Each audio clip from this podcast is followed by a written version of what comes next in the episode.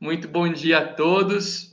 Estamos aqui começando mais uma, uma live nessa sequência de tantas lives aí que a gente vem fazendo nas últimas semanas. E hoje a gente tem aqui mais do que uma, uma live, né? uma verdadeira aula sobre regularização de imóveis nos tabeliões de notas e registros de imóveis.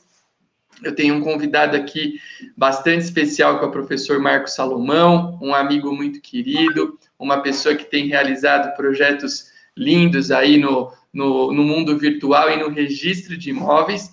E eu quero, uh, primeiramente, dar as boas-vindas aqui ao professor Salomão e dizer que é uma honra tê-lo aqui, Marcos. Seja bem-vindo, é muito bom ter você aqui conosco. Bom dia, Arthur. Bom dia a todos teus alunos e amigos, também aos meus alunos que vêm aí. Que bom começar esse sábado. Que maravilha começar no sábado, podendo estudar um pouco, né? É, sempre gosto de estudar no sábado de manhã. Eu acho que é um momento bom de, de fazer live, de trocar ideias, de conversar, porque o sábado, ele claro que tem um momento de lazer, mas assim, de manhã a gente sempre fica ainda com algumas questões da semana então dá para estudar um pouquinho sábado de manhã, sim, né? Dá para fazer um bom trabalho ainda. Eu fico muito feliz pelo convite, obrigado. Obrigado pela oportunidade de estar aí e poder colaborar com esse projeto belíssimo aí. Obrigado, Marcos. Muito bom ter você aqui. Realmente, sábado de manhã é um dia que a gente acaba utilizando em alguns momentos para um estudo, né? Para um complemento da semana. Hoje em dia e hoje em dia, até vários, é, muitos dos cursos que a gente tem, é, cursos online, aí, cursos virtuais, eles têm é, algum, algum tipo de programação no sábado de manhã. E é interessante, inclusive, que muita gente pergunta, o pessoal que tem, tem alguns dos nossos alguns dos nossos alunos e, e, em alguns dos meus projetos a gente fala muito com o público que presta concurso e o pessoal sempre fala a respeito do estudar no final de semana, né? Se tem que estudar no final de semana para passar num concurso, é obrigatório. E olha, eu, eu acho que moderadamente sim. Né? Quando você está num projeto desses, você tem que entender que faz parte do, do, da rotina, faz parte do, do teu dia a dia, se dedicar aí a esses estudos. É claro que eu, eu tem gente que até de domingo trabalha o dia inteiro, eu já sou uma pessoa um pouco mais flexível com isso. Eu acho que o domingo, a não ser que a gente esteja ali muito perto de prova, ele tem que ser usado para descanso, porque senão você está girando todo dia, fazendo coisa, fazendo coisa, fazendo coisa, e você acaba não tendo a, a, a oportunidade de relaxar, e o relaxar faz parte da absorção do, do, do estudo, absorção de estudo, né, Marcos? Porque não adianta você ficar que nem um louco ali lendo, sem se alimentar bem, sem ter felicidade, sem ter algum desfrute e no final das contas você está só lendo, mas sem absorver. É igual aquele cara, outro dia eu estava conversando com a, com a Gabriela Pereira, do seu jurídico imobiliário, que é um perfil bem legal, e a gente estava conversando sobre essa questão que hoje em dia parece que as pessoas querem é, mostrar muito que faz 200 coisas. Ah, eu li, esse mês eu li é, 10 livros. Tá bom, você leu 10 livros nesse mês, mas se eu te perguntar alguma coisa de algum dos livros, você vai lembrar o que você leu?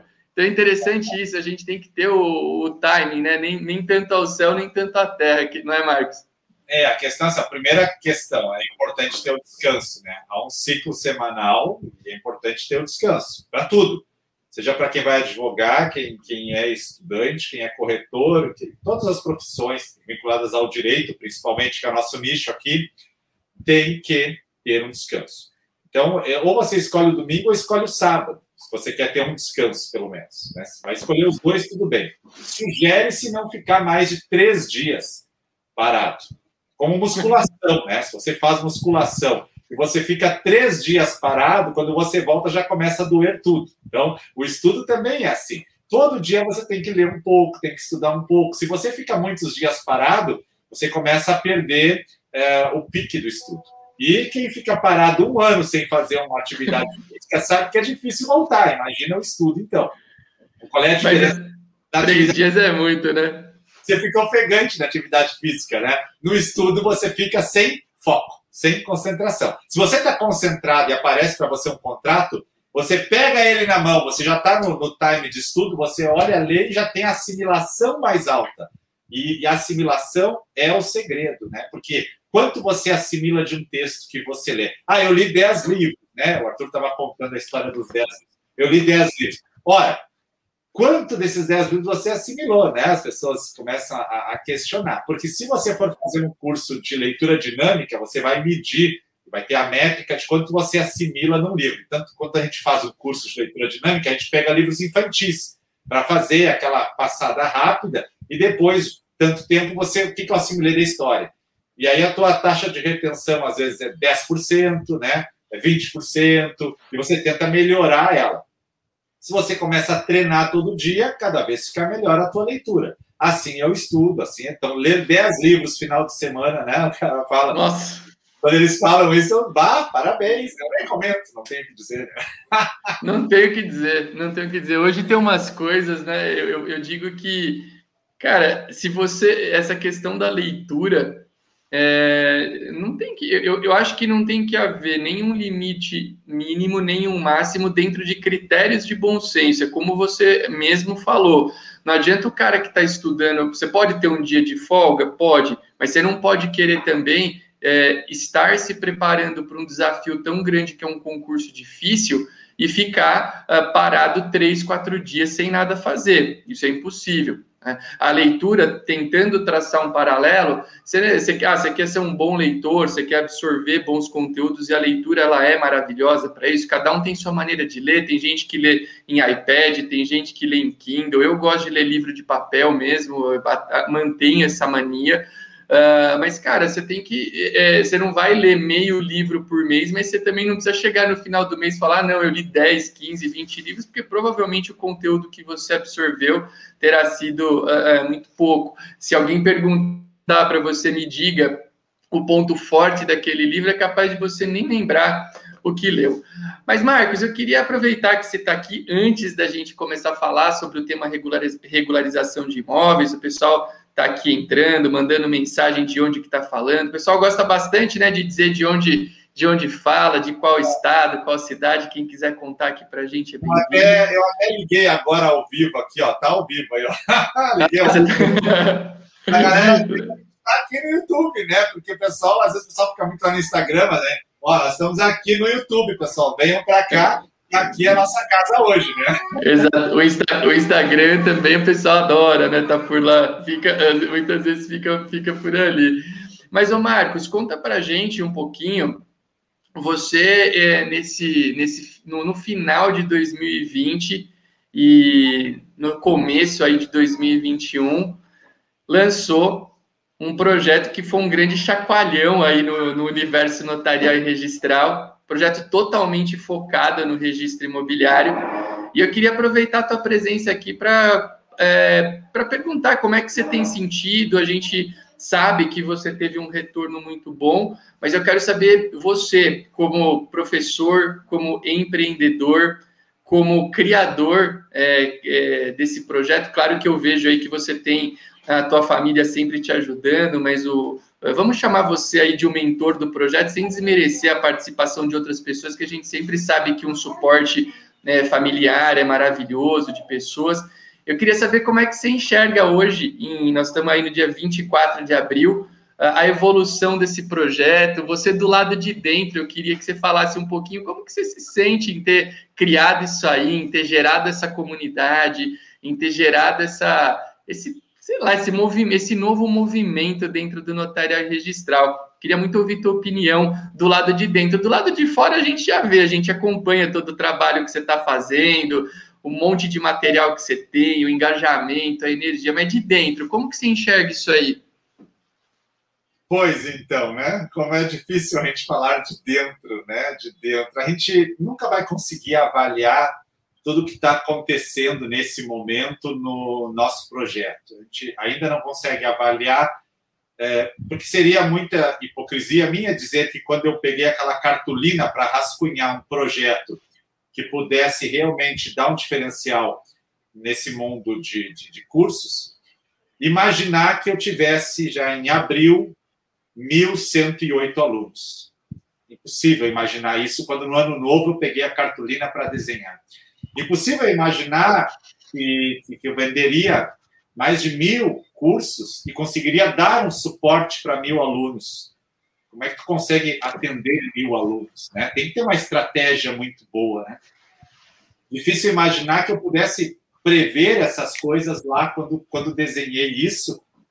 E, e hoje, o que eu sinto assim é que é algo mais forte do que eu possa uh, imaginar, porque o, há um crescimento e a gente continua distribuindo material gratuito na rede sempre, e a gente, claro, prestigia muito o nosso aluno com materiais exclusivos, mas a gente tem uma, uma estratégia honesta, transparente, íntegra de distribuir conteúdo sempre para o pessoal, e isso a gente mostra para o pessoal como uma, uma prova do nosso trabalho. Então, esse é o nosso trabalho. Está aqui, está aqui o conteúdo todo dia para você. Se nunca quiser comprar o meu curso, não tem problema nenhum. Você vai continuar usufruindo de todo o conteúdo. Se você quiser comprar o meu curso, é esse curso que eu tenho aqui. Você vai atravessar o portal. o portal. Você vai cruzar o portal, você não sabe o que tem do outro lado, mas eu te digo que você está pegando uma provinha do que tem aí, né? E, e realmente, hoje, assim, eu estou muito feliz com isso. Eu acordo sempre muito cedo, Arthur, porque eu tenho os meus compromissos para fazer em ordem. Hoje de manhã eu acordei cedo, acordei, como sempre, 5 horas. E ontem eu dei aula até às 10 da noite com a prof. Yasmini, na, na pós-graduação da Baiana. E às 10 da noite eu acabei a aula, eu, eu comi algo, fui dormir, e eu achei, eu vou acordar mais tarde, que a live é às 9. E às 5 horas eu abri os olhos. E, isso é mais forte do que eu. Vim para cá, para meu escritório, minha biblioteca, e fui responder os e-mails dos alunos. Né? Tinha e-mails, porque a gente interage muito com os alunos. É, e eu vejo o quanto é importante interagir. Esses dias uma aluna me, me mandou uma mensagem pelo WhatsApp, e aí perguntando uma questão do acesso, e eu respondi com áudio dela. Né? Eu adoro responder com áudio. E aí ela disse: Nossa, professor, é o senhor que responde as mensagens? eu, né? claro que sou eu, né? Então você percebe que uh, não é que o mercado estivesse acomodado, vamos ser mais diretos em relação. O mercado estava obsoleto em alguns pontos. E esse costume de entregar um curso está ali na plataforma, está ali o teu curso, é algo que com a pandemia e a virtualização foi esperado. Ou, né, foi esperado. Tanto que a gente está aqui de manhã fazendo uma live de graça, sem custo algum, com muito gosto, interagindo com os alunos, olhando o chat, vendo os directs que vão entrar e respondendo, e a gente mesmo respondendo, né, dentro do nosso limite humano. Então, há uma mudança de paradigma muito forte em relação ao ensino.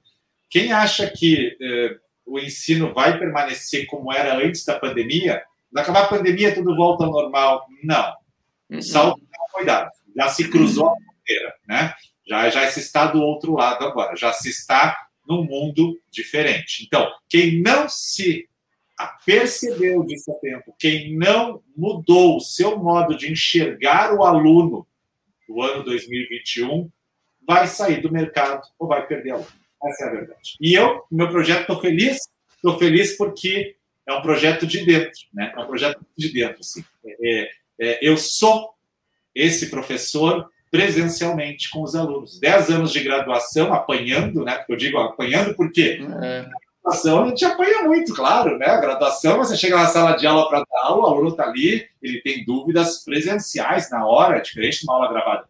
Então, aprendi em 10 anos a lidar muito com os alunos e, e, claro, eu mesmo me reprogramei durante isso, que a gente chega de uma forma e fica de outra durante a docência. A docência é uma evolução e estou trazendo isso para o mundo digital. Então, o projeto hoje é um projeto de sucesso.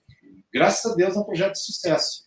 Vai permanecer no mercado? Eu espero que sim. Mas se eu não me reinventar a cada novo lançamento, talvez eu fique obsoleto, porque hoje você fica obsoleto da noite para o dia. né? Sim, Aí, é verdade. Há pouco tempo a gente falava que todo mundo queria comprar um carro. Agora está se estudando uma métrica de que tu vai pagar por mês um valor para ter um carro no mercado. Talvez no futuro eu não tenha mais um carro.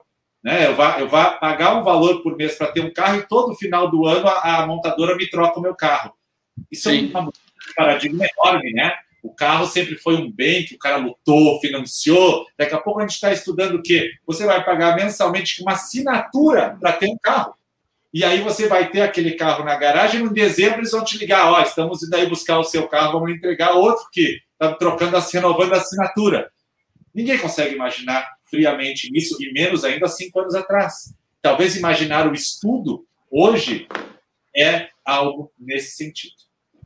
Eu, eu acho eu estava prestando atenção no que você estava falando aqui do, do, do estudo, eu, eu, não, eu, eu participo, eu estou nesse mundo virtual aí há bastante tempo, e eu acho que uma grande, uma grande diferença do teu projeto, eu vejo duas coisas no teu projeto que, para mim, uh, são, são muito marcantes positivamente. O teu projeto é um projeto bonito, a gente vê aí que, que tem dedicação, tem, tem boa energia, mas eu, eu, vejo duas coisas bem interessantes. É um projeto genuíno, verdadeiro, ele realmente veio de você, você devia ter mentalizado isso na tua cabeça e foi desenvolvendo, criando. Então, tudo que é, é, é, é verdadeiro. O pessoal está falando aqui que o canal do blog não no canal do blog não está disponível a live. Duas pessoas falaram que o pessoal está procurando. Eu já mandei até uma mensagem aqui para minha equipe para ver se eles deixaram esse, essa, esse link como não, não listado e talvez só quem tenha o link. Tá não Oi? listado. Tá não listado o link. Eu tô com o YouTube aberto aqui do lado, ele tá não ah, listado. De repente, então... e colocar público. É, eu já, eu já, eu já, eu já pedi aqui, eu estou confirmando, eu até vou mandar o link para a pessoa, porque eu havia solicitado para deixarem o link público. Vou falar com a galera aqui também, então. É, avisa, é, é, eu vou avisar aqui, é, deixa eu só avisar aqui a pessoa também no meu perfil do Instagram ali. Vai ali no meu perfil do Instagram, tem ali o link, clica ali. Ou no meu grupo do Telegram, tem o link também, tá? Então, virei aqui, Arthur, tô, tô contigo. Legal, é. Eu, eu também estou avisando o pessoal porque ele está como não listado. Então, tá? Procura no, no, meu perfil ali no Instagram, se não tá ali o link, por favor. Uh, vamos lá. Vamos seguir aqui. É, vamos ato. seguir, sim. Mas real, mas real, é, mas quem, bom, de qualquer maneira, quem tem o link consegue entrar, né? Mas é importante também é, para esse perfil. Botar o, botar o link no chat e aí a galera compartilha esse link, né? Peraí. Você ver. consegue por aí, Marcos? Ó, eu botei o link no chat do, do YouTube e aí o pessoal que está aí, por favor, é, se puder compartilhar esse link, fica melhor, né? Ó, alguém disse ali, entrei pelo, pela comunidade do professor. É, eu botei lá na minha comunidade. Isso. Isso aí. A gente tá... consegue. Você consegue já pe pegar para o pessoal aí, Marcos, o link para mandar? Você já passou? Aqui no chat? É, eu botei ali no chat o link. Deixa eu ver. Peraí, deixa só eu alterar pelo link da Bill, não está entrando. Peraí, que eu vou, vou botar isso aqui de novo, então. Peraí. Eu vou Peraí. tentar pegar aqui para passar para o pessoal também, quer ver? Ó? Deixa eu ver, o, o link da, não estaria entrando, me disseram. A gente tem que. O bom é a gente poder resolver ao vivo essa coisa, galera. Não tem. Sim, sim. Não, o link, certamente o link está funcionando porque tem várias pessoas que estão aqui dentro. É que, como ele está não listado, a pessoa que vier direto para o canal ela não vai encontrar, ela precisa ter aquele link exato. Então, é, é Aqui, ó, consegui o link no grupo do Desvendando Tabelião de Notas. Lá nos nossos grupos de WhatsApp também está é, tá disponível. Coloquei o link na bio de novo, agora atualizei ele lá. Deixa eu entrar ao vivo aqui no Instagram e já falar para a galera aí. É, o link, é uma coisa é certa, o link está funcionando. Sim. Mas a questão é que, por ele estar tá como não listado, só quem tiver o link é que encontra a transmissão. É, aí a a pessoa que vier pelo canal do YouTube, tanto o meu como do, do Marcos, não vai uh, encontrar. Na verdade, no meu, né? Esse aqui nós estamos pelo StreamYard, seria só no do blog mesmo. Agora, agora eu coloquei, eu atualizei lá no, no meu perfil, não sei porque não estava atualizado, atualizei ali no meu, no meu, na minha bio, e acho que agora vai, vai dar. Legal, legal. Eu já pedi para a equipe de suporte aqui também dar uma força para a gente. O Alexandre está acompanhando a gente aqui e ele, ele já está checando isso, mas enfim, o pessoal que puder compartilhar o link aí, a gente fica bastante grato. Mas, Marcos, como eu tá. Perfil, tá? Atualizei no perfil, confere o link lá. Pronto, vamos nessa, Arthur. Bora lá. Eu, eu, vejo duas coisas bem legais do teu projeto que, que marcam aí é, muito positivamente. Um é essa questão de ser um trabalho genuíno, um trabalho verdadeiro. Eu acho que tudo que vem é, de dentro da gente realmente é algo, é, é algo que tem um diferencial. Porque o mercado, a gente não pode também tapar os olhos que a gente às vezes vê uma coisa, tem uma ideia, alguém às vezes vê uma coisa nossa, tem uma ideia, e, e assim é o mundo. Mas eu digo que o projeto, quando é bonito, ele tem que ser criado por você, né? Você tem que dar a sua cara, dar a sua emoção, e, e mais do que tudo, aquilo tem que ser condizente com você, né, Marcos? Porque tem coisa que, se eu, se eu sair, por exemplo, o Arthur, é isso aqui que vocês estão vendo. Se eu colocar um colete, uma gravata para fazer uma live, não é o Arthur. Então, eu não tenho, eu não tenho, eu, esse, é o, esse é o Marcos, né? Então, cada um tem o seu, tem o seu, eu não vou também aparecer aqui, tem gente, por exemplo, ah, o cara aparece, fica mostrando a vida pessoal de um jeito X, Y, Z, cara, cada um tem um jeito, mas a gente tem que ser respeitoso com o nosso. E eu acho que no caso do Marcos, ele trouxe o que ele é para o projeto, isso é muito bom. Agora, eu acho que o grande, a grande sacada do, do, do Marcos aí, que eu vejo e que eu acho algo que foi muito inspirador, e também algo que serve de exemplo para mostrar que eu, eu gostei quando você falou que o mercado poderia estar tá meio acomodado, eu concordo em alguns aspectos, porque o mercado não é simplesmente você jogar um curso ali e deixar vendendo, você tem que dar acompanhamento. Né? E isso é um isso, isso, isso que você citou da mensagem, eu gosto de responder, eu não consigo responder tudo muito rápido, mas as mensagens que eu recebo por Instagram, por e-mail, eu gosto de receber tudo e eu noto isso que você falou. O cara, quando às vezes fala, pô, mas é você que está respondendo, eu falo, sim, sou eu, eu uso meu tempo para isso. Inclusive, você tocou num ponto aqui que eu acho que é essencial. Se eu estou fazendo um curso, eu que tenho que coordenar as coisas desse curso. Porque que, eu, eu, vou te dar um exemplo de um, de um, trabalho que hoje eu não. Eu já fiz esse trabalho que eu vou te dizer agora, mas que hoje eu não tenho tempo e eu não faço. O pessoal me pede muito. Arthur, é, por favor, me, me, é, me orienta para a segunda fase de concurso para cartório. Eu quero que você corrija a minha dissertação, a minha peça prática, as minhas perguntas. Eu já fiz esse trabalho um dia. Só que o que, que acontecia? Quem fazia essa correção era eu. Então, o cara me mandou.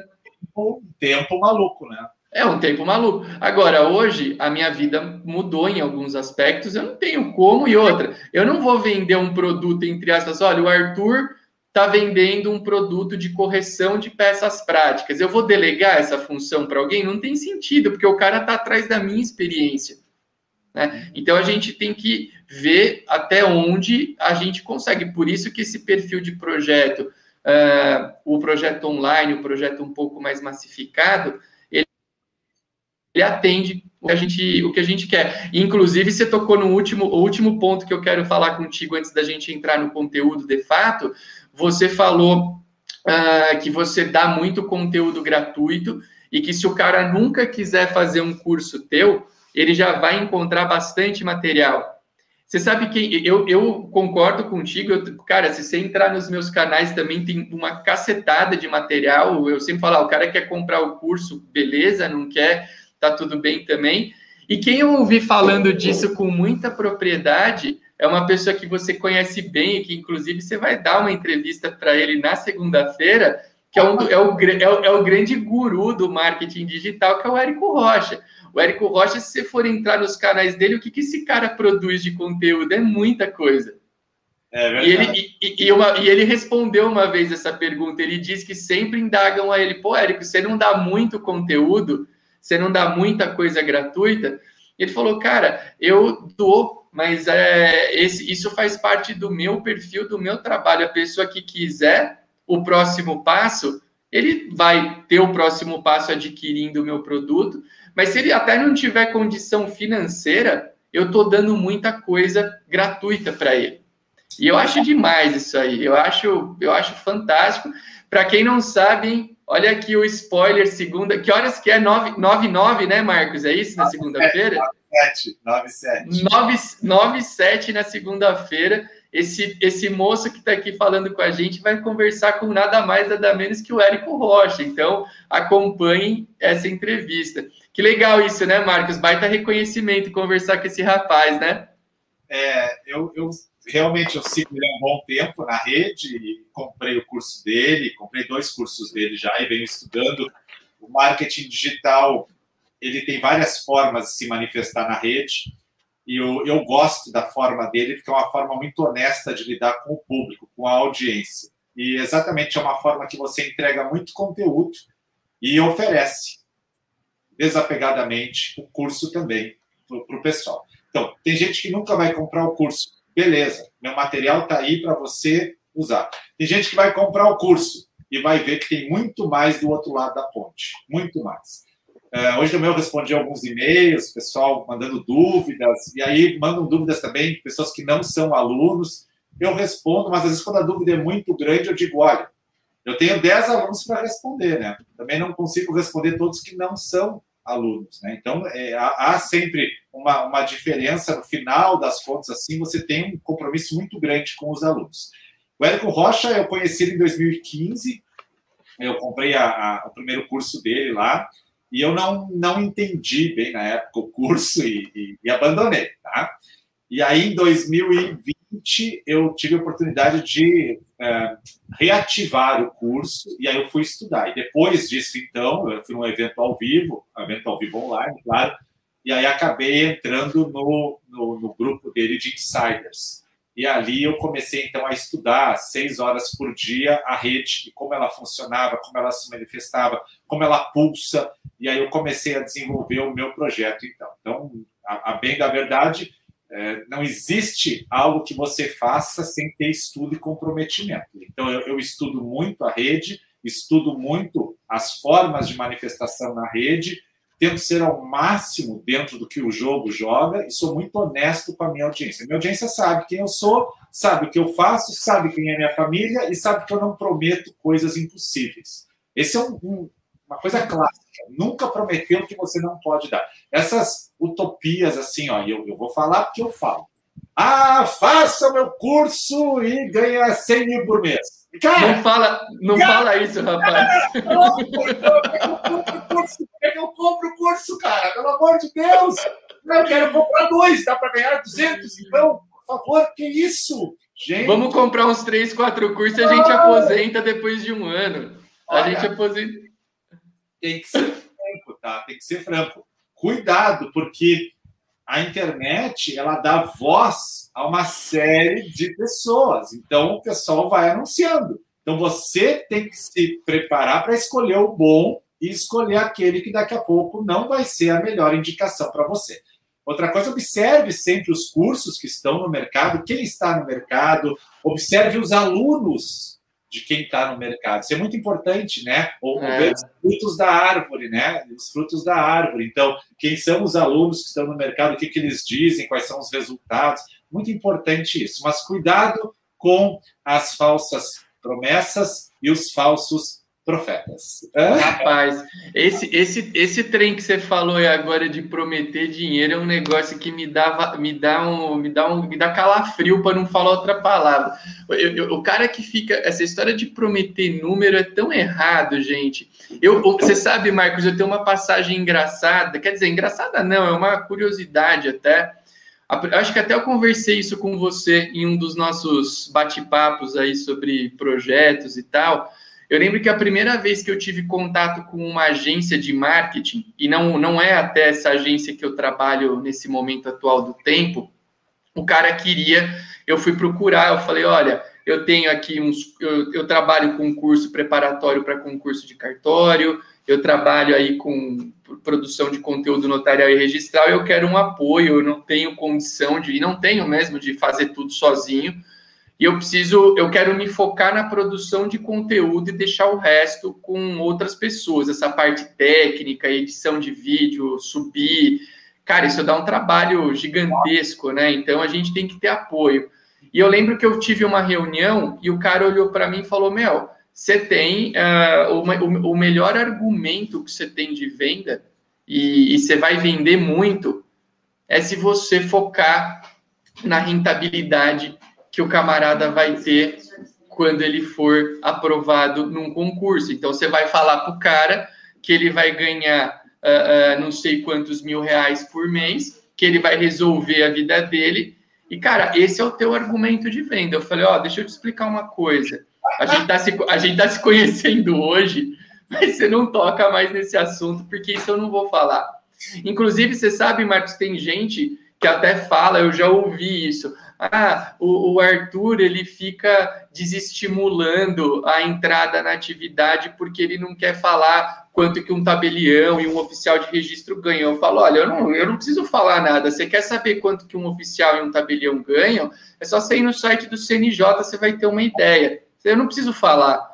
Agora, o que eu quero te dizer é o quê? Se você vai prestar concurso para cartório, você tem que saber que 80% das vagas vai te dar uma remuneração igual ou inferior a outros profissionais do direito e com um perfil de trabalho muito diferente. Você tem que gerenciar a equipe, você tem que é, pagar salário, você tem que pagar aluguel.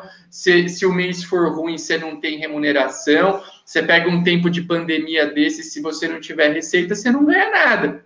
Então, o que eu falo é isso. Agora, esse negócio, esse negócio de prometer, ah, não, vem aqui, faz o meu curso que você vai, é, você vai receber não sei quanto de, de, de, de, de, de honorário, de, o certo Ah, desculpa, cara. Eu, eu, aliás, eu digo, eu digo duas coisas. Eu não só não faço, como respeitosamente repudio quem faz, porque prometer dinheiro é irresponsabilidade. O dinheiro depende de uma série de fatores. Eu posso te dar um baita curso, só que se você não for um baita aluno, você não vai faturar. E mesmo se você for um baita aluno, como é que eu vou saber quanto que você vai ganhar? Não, é, eu recebo muitas mensagens assim, ó, professor, estou pensando em trocar de profissão para fazer concurso para cartórios. Beleza. Tu conhece a atividade? Não, não, não, mas paga bem, né? É, é, é, ele começa pelo final, né? Começa pelo final. Assim, é bom que fique bem claro, né? Que a atividade ela paga bem em 10, 12, 15% dos cartórios do Brasil. A grande maioria, vamos botar então 80%, é deficitária. Quando eu digo deficitária, é que recebe, recebe ajuda do TJ. Ai, quanto é a ajuda do TJ? Ah, porque eu recebo assim, ó, eu sou promotor, quero trocar de profissão. Vale a pena? Cara, tu tem férias? Primeira pergunta que eu faço. Tem férias? Tem. Isso já é uma coisa que a gente normalmente não tem, né? Porque a gente não tem assim de desligar o celular e sair. Nunca. Né? Nunca desliga. Uh, ah, mas você não precisa cumprir expediente. A gente cumpre expediente, sim, normal. Uh. Ah, o rendimento é maior que o teto. Mas tu tem décimo terceiro na tua profissão? Ah, eu tenho. Nós não temos, pelo contrário, nós pagamos 13 terceiro. O caixa do cartório em dezembro normalmente é o pior caixa do ano. Verdade, verdade. Todo mundo está faturando 13 terceiro, a gente paga em dobro todos os salários, o INSS, FGTS, tudo, é pancadão. Assim, tudo. Vem num ano mais ou menos, você tem que sempre somar que em dezembro é o dobro da despesa. Então, e aposentadoria? Como é que é a aposentadoria do tabelião e do oficial? A aposentadoria é, amigo, presta atenção agora. Atenção, larga tudo que você está fazendo agora, prestar atenção nessa aposentadoria maravilhosa que é do oficial de cartório. Presta atenção agora, larga tudo, olha pro tio. INSS. INSS é a tua aposentadoria. Pois Ou é. Você vai se aposentar pelo INSS, porque você não é funcionário público. Então você está contribuindo. Ah, eu vou contribuir um salário mínimo por mês, porque eu não quero dar muito dinheiro para o governo. Tá.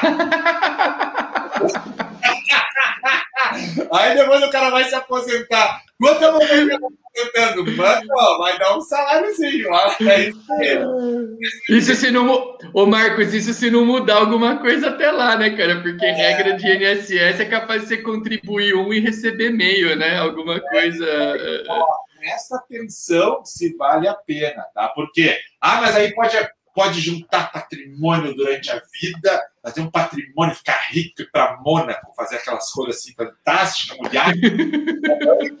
e, e, pronto, eu vejo os oficiais assim. Não, você não está vendo isso, não. Pode não tá. não. E se isso existe, é uma minoria. Então você tem que estar tá no topo da minoria, o topo do topo. Você tem que ter todos os títulos possíveis, você tem que ir muito bem em todas as provas, ter uma carreira assim, ó, top, top, top, top, top. Tá. Dá para fazer? Dá. Mas há um funil, há uma fila. Agora, isso. É por, por isso que é o que eu sempre falo. Eu, eu, é, por outro lado, a gente tem que entender que é, é uma, é, é uma profissão bonita. Você pode sim ter uma remuneração legal, só que não vá achando que você vai aquela história do ganhar na loteria, porque é o que muita gente pensa. É. Então, a, a, questão é: você quer trabalhar num cartório como tabelião oficial? Você tem condição, só que não espere é, aquela história do dono de cartório milionário que a gente tanto fala que ah, o cara só passa no cartório uma vez por mês. Isso não existe. Tá? Segunda coisa, segundo ponto, realmente é uma profissão diferente. Além de direito, você tem que ser um baita de um gestor. Você tem que lidar com pessoas, você tem que lidar com negociação de contrato, você tem que lidar com planejamento financeiro. De fato, como o Marcos disse, a gente tira férias, só que por ser meio que o dono de uma empresa, em termos fáticos, isso é o que nós somos o teu celular tem que estar sempre disponível, porque pode aparecer um problema ali que dependa da tua decisão. Uh, você quer advogar num cartório? Dá para advogar bem num cartório? Dá. Mas não acha também que você vai, se você for um cara que você vai sair ganhando não sei quanto. Esse tema que a gente vai falar hoje, e que inclusive é, é, a gente pode começar já a falar sobre ele, essa questão da regularização. Vou contar uma, uma história então rápida, só para. Conta, pra... conta. Tirei férias no ano, tá? Então vou tirar 15 dias de férias. Aí peguei, peguei minha família, vamos para o Rio de Janeiro, né? Tinha gaúcho, gaúcho adora para Rio de Janeiro, né? Então, né? Tá, pegamos um hotel, né? Então, para lá, um lugar longe, assim, da, tá, fomos para o hotel. Tô lá, tomei meu banho de mar, né? O tio tomou banho de mar, saiu feliz. Tá, passei pela portaria do hotel, com aquela toalha, assim, aquela colorida, maravilhosa. Daí eu, meu celular, liguei meu celular para ver, tá desligado. Liguei meu celular para ver, aí já tinha mensagem da minha funcionária. E daí ela diz assim: Marcos, nós estamos com um problema. Pronto, tá vendo? Estou em férias, estou no Rio de Janeiro. Daí eu, o que, que houve? Não, uma senhora quer alterar o nome do registro de nascimento dela, tem a ordem judicial, faz cinco anos que a ordem judicial está com ela, ela não trouxe, trouxe agora, precisa para hoje, e a gente encontrou um probleminha aqui, e ela ligou o celular agora, disse que está ao vivo no YouTube e que o cartório não quer atender ela. Então a mulher fazia mais ou menos assim, vou representar aqui, né, deixa eu tirar essa cadeira, que agora eu vou começar a ficar de pé. Então ela pediu o negócio, aí minha funcionária disse, olha, isso aqui não sei o que, não precisa para hoje, tem pressa, na pressa, mas está há cinco anos o título com ela. E daí ela liga o celular e fala assim, Estou no YouTube, ao vivo, cartório aqui, o cartório aqui, não quer me atender ao vivo. é esse, nessa hora, de sunga branca, camisa floreada, bem feliz, hotel lá no Rio de Janeiro, estourando esse pepino. E aí, para completar, chega a Polícia Militar no cartório, que ela ligou para a Polícia Militar. Chegou a Polícia Militar no cartório para saber o que estava acontecendo.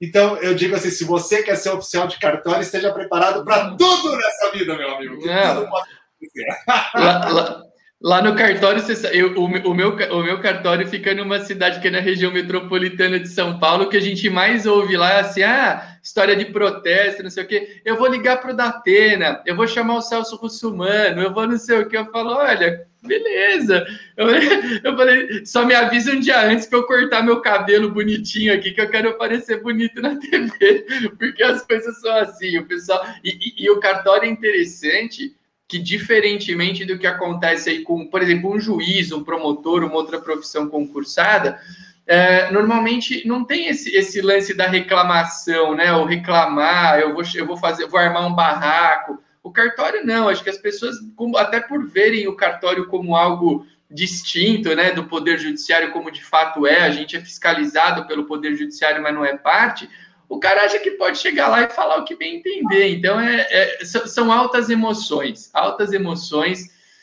Mas vamos começar a falar um pouquinho aqui. A gente se. O, te... o papo tá bom, a gente está falando é, é, é, muita coisa interessante também a respeito da profissão.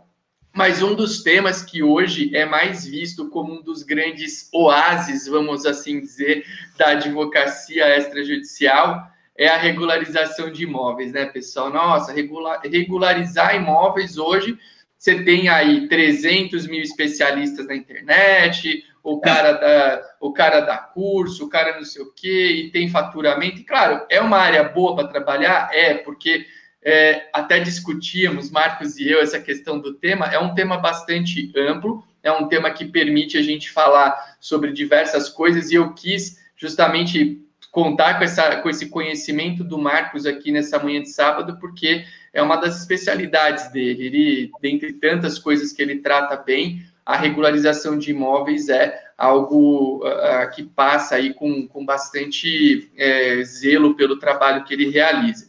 É referência, né, como a própria Alice disse aqui. Então, uh, hoje você falar em regularizar imóveis nos cartórios é algo que dá um brilho no olho da pessoa, e com razão, a minha, eu sempre trago, Itaquaquecetuba, que é a minha cidade, tem 60%, 60 do território do município é composto de, por propriedades irregulares. Então, olha só que, que número expressivo. E esse é um número que se repete Brasil afora. São muitas cidades que têm esse perfil. Agora, a gente tem que entender também que a regularização de imóveis ela envolve um pacote de atos, tanto notariais e registrais, que você pode fazer. Você pode ter é, é, a regularização por um sem número de mecânicas e de atos notariais e registrais. Então, o nosso plano, claro, a gente está aqui é, em uma manhã, a gente se organizou para falar uh, uma hora, uma hora e pouco aí em tempo total. A gente já está aqui há 45 minutos conversando, então creio que a gente possa se dar algo em torno de mais. É, o duro quando você pega duas pessoas que gostam de falar e que a coisa anda e você nem percebe, né? Se o Marcos gosta de falar, eu também, então a coisa anda. Então, acho que a minha proposta aqui é que nos próximos 45 minutos a gente trabalhe é, é, é, esses temas que envolvem a regularização de imóveis e aí, Marcos, eu quero ouvir também, eu queria que você desse para a gente um panorama geral sobre o assunto, que eu acho que é importante, quais são as, as principais mecânicas de regularização que você enxerga, uh, e também e também a partir daí a gente escolhe uma ou duas formas para discorrer um pouquinho mais, para falar um pouquinho mais. Então, a palavra está contigo aí. É, vez ou outra eu vou fazendo umas interferências, vou, tra vou trazendo perguntas do pessoal também aqui que fizer. A gente está aqui para atender a nossa turminha. Lembrando só, pessoal, recado importante: aquela questão do link está resolvida, tá? Então, quem quiser, quem disse que não estava encontrando a live, além do link, se entrar no canal do YouTube agora, vai encontrar. O pessoal do suporte me informou há um tempinho que já está resolvida a questão do, do link, o link público é, está público agora. Marcos, vamos lá, meu amigo. O que, que você tem para falar para a gente desse tema tão legal? Falar em regularização de imóveis é falar de um mercado enorme no Brasil nesse momento. Até pouco tempo atrás era muito difícil regularizar imóveis, agora está mais tranquilo e não precisa se judicializar. Agora, veja, quando eu falo regularização, eu tenho que ter em mente que a, regularização é algo muito amplo, muito amplo, muito, muito, muito. Eu vou, poderia elencar o que, que é um imóvel irregular? O imóvel que não tem matrícula, o imóvel que eu não consegui fazer a escritura, o imóvel que eu, eu recebi de herança e não fiz inventário, o imóvel que tem medidas diferentes da matrícula, o imóvel de um separado de fato que não botou no nome, botou no nome de outro, o imóvel de um divorciado que não fez partilha de bens e agora não consegue vender sem assinatura da ex-mulher, o imóvel de um condomínio de fato, um prédio erguido numa matrícula que não tem nada na matrícula, mas lá tem 10 famílias morando, uma área invadida, uma transcrição com as medidas precárias e o nome da pessoa sem CPF, o nome comum, João da Silva, brasileiro, casado. Bom, tudo isso é imóvel irregular. Portanto, quando alguém diz assim, ah, eu lido com imóveis irregulares, é uma coisa muito ampla. Não dá para a gente delimitar aonde está. Então, eu poderia dizer assim que existem várias formas de eu analisar imóveis irregulares. Quando a gente fala imóvel irregular, uma das primeiras coisas que vem à cabeça, a gente sabe, é REURB. REURB, REURB, é a regularização fundiária urbana, e é algo que o município vai tomar a dianteira para regularizar. E aqui a gente poderia ficar três horas no mínimo, né? Porque a REURB é uma área irregular e o município resolveu jogar as cartas na mesa e dizer, olha, eu vou regularizar aquilo ali. É, é uma forma de regularização de imóveis a REURB. Outra forma é a uso capião, e a uso campeão, no nosso caso, a que interessa é a extrajudicial. Aliás, nos próximos anos, nós vamos ter muito material escrito de uso capião extrajudicial e de ata notarial para uso capião e posse, porque, como passaram a bola para o registro de notas, agora nós podemos escrever mais sobre isso, mais e mais. Então, cada vez mais, você vai ver daqui a 5, 10 anos, notários e registradores serão, com certeza, e os advogados dessa área também, as maiores autoridades nesse assunto no país. Pode escrever isso que eu estou falando. A uso campeão que nos interessa é a extra, né?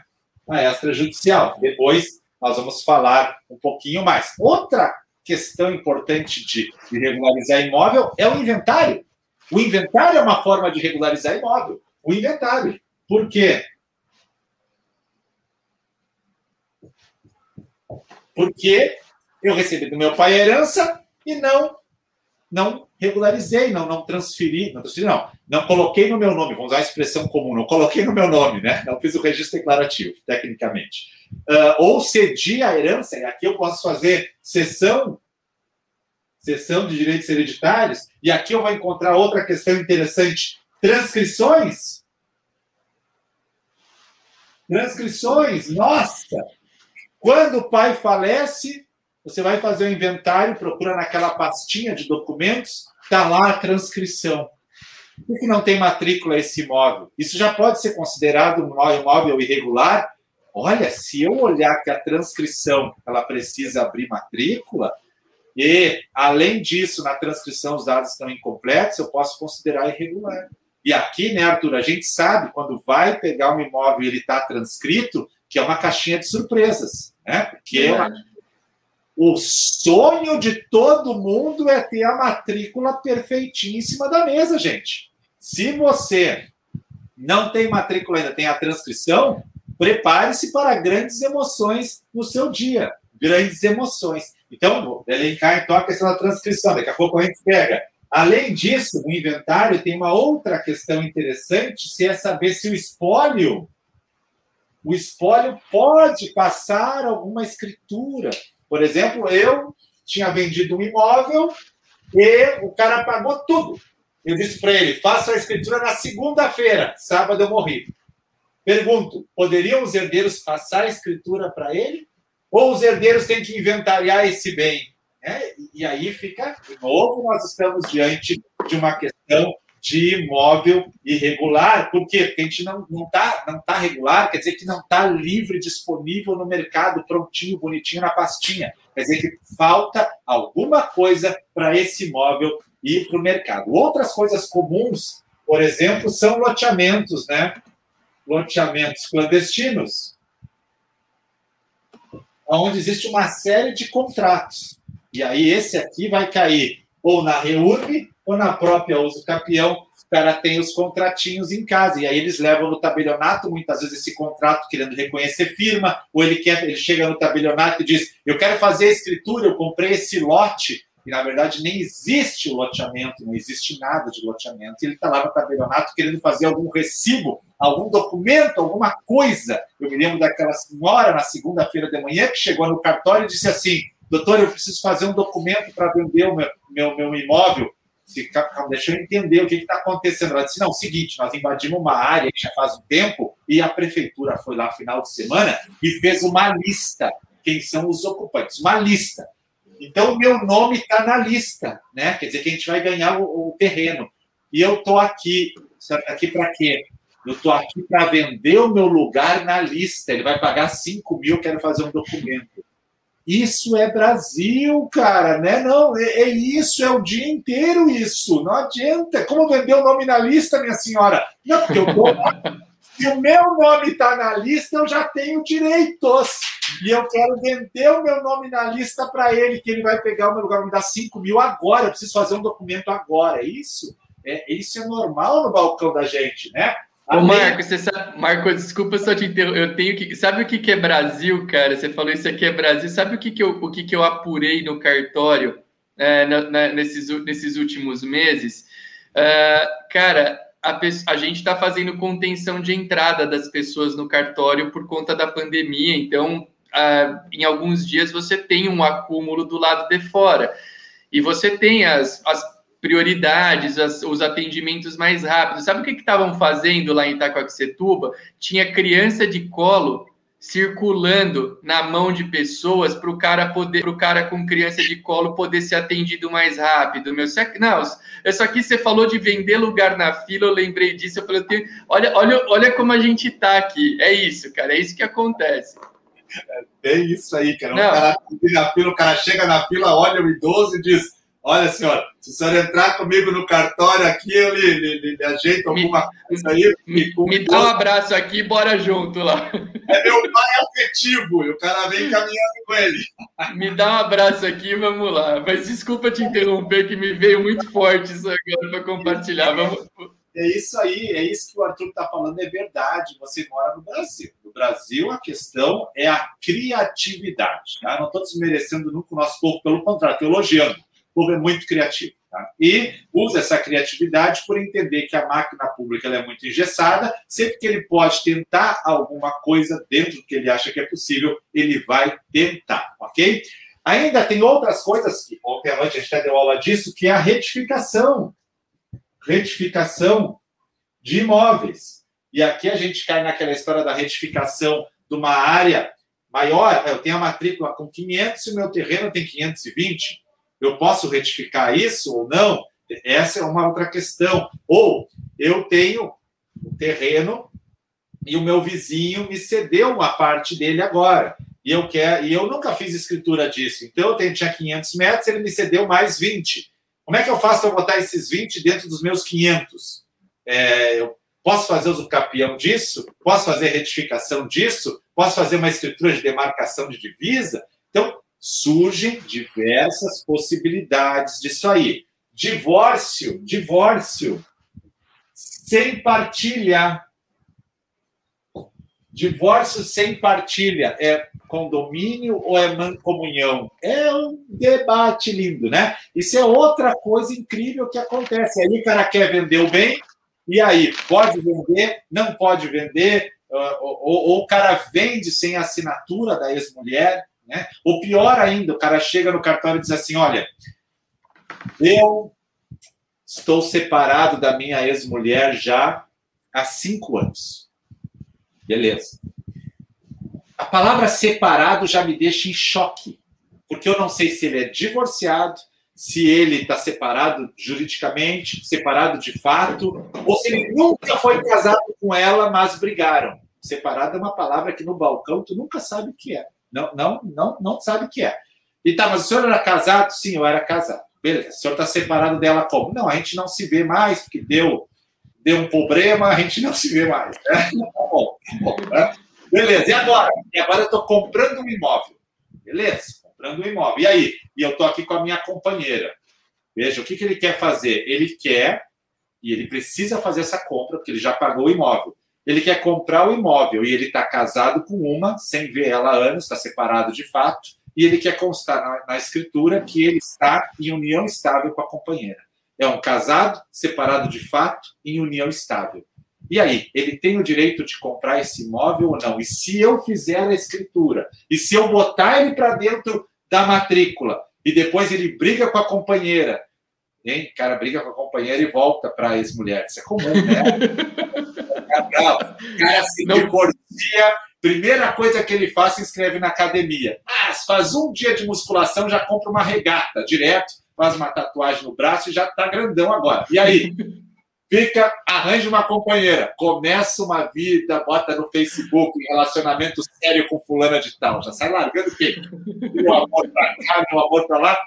Baixou a paixão, não deu mais certo, entrou em deprê, ele liga para esse e volta para ela. E aí ele comprou um imóvel para a companheira. E aí ele quer que você resolva isso agora, Arthur. Né? Coisa linda, né?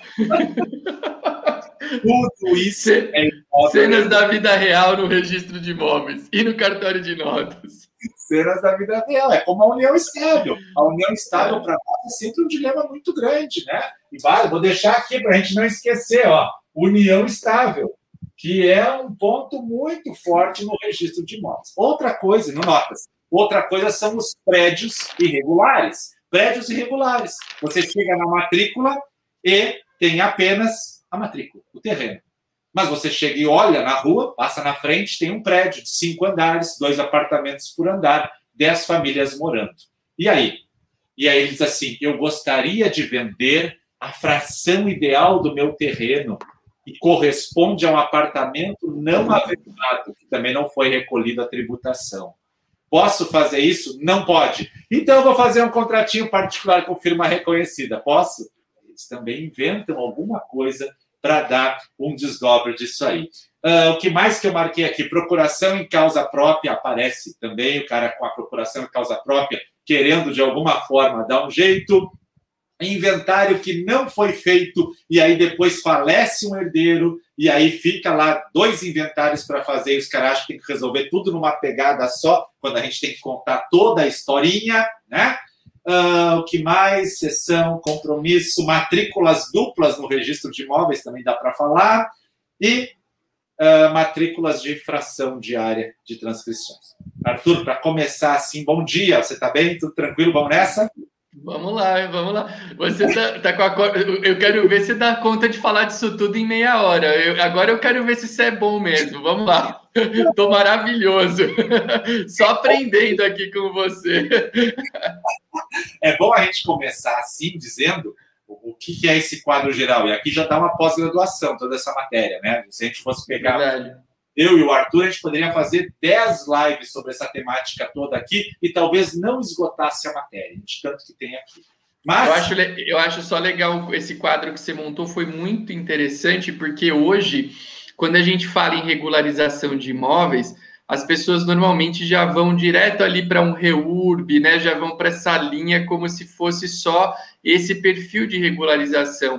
E, de fato, hoje, cara, você falar em regularização é uma terminologia muito ampla e que envolve todas, todas essas situações que você trouxe aí. E, como você disse, a gente pode, é, cara, cada uma delas dá um encontro. É, provavelmente a gente teria tempo, é, é tempo hábil para falar aí sobre cada uma delas em uma hora, até mais, assim, é a pós-graduação que você disse. Eu acho que a gente poderia, de repente, aqui é, pensar em, em, uma ou duas para a gente bater um papo, ao uso capião, que você se apontou aí, para gente, a gente, gente trazer informações para o pessoal e quem sabe aí nos nossos próximos encontros a gente caminha com, com outras, outras análises aí do que você apresentou. Não sei o que, que você pensa disso. Isso, e vale lembrar que eu vou dar uma aula lá no teu curso, e daí lá a gente pode deixar também para os alunos escolherem o que, Isso. que para a gente trocar ideias, né? Vai ter uma noite. Boa ideia.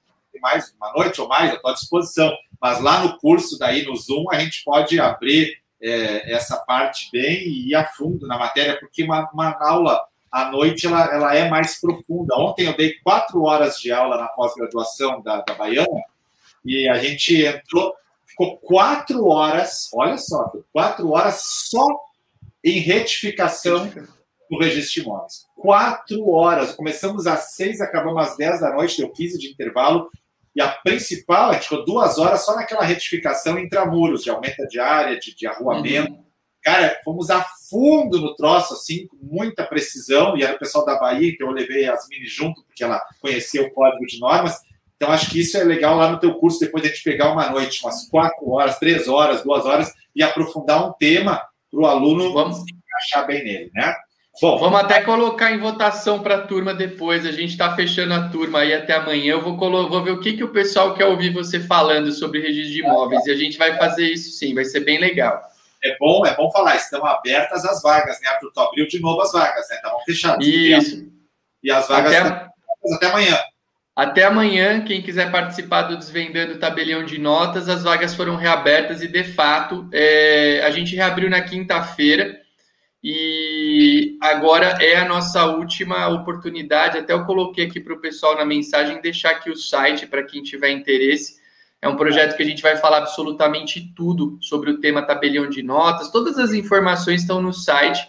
E dentre tantos professores maravilhosos que estarão conosco, teremos o Marcos Salomão falando sobre o registro de imóveis. Então, quem quiser, a oportunidade está aí até amanhã, até as 23h59 de domingo. Última chance, o curso começa terça-feira, uma aula ao vivo comigo uh, sobre a contextualização da atividade do tabelião de notas no nosso direito. Então, a hora é agora para quem tiver interesse.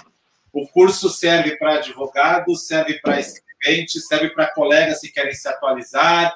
Curso pessoal, todo mundo, pessoal de concurso público, nós vamos trabalhar, vamos fornecer modelos de minutas, material de apoio, doutrina. Então, é, realmente é um, é um material que foi preparado para todos os perfis de público e, felizmente, estamos com uma adesão bem bacana. Quem ah, quiser participar. Está com um preço muito bom, né? Qual é o preço que está o curso? Fala aí, quero saber.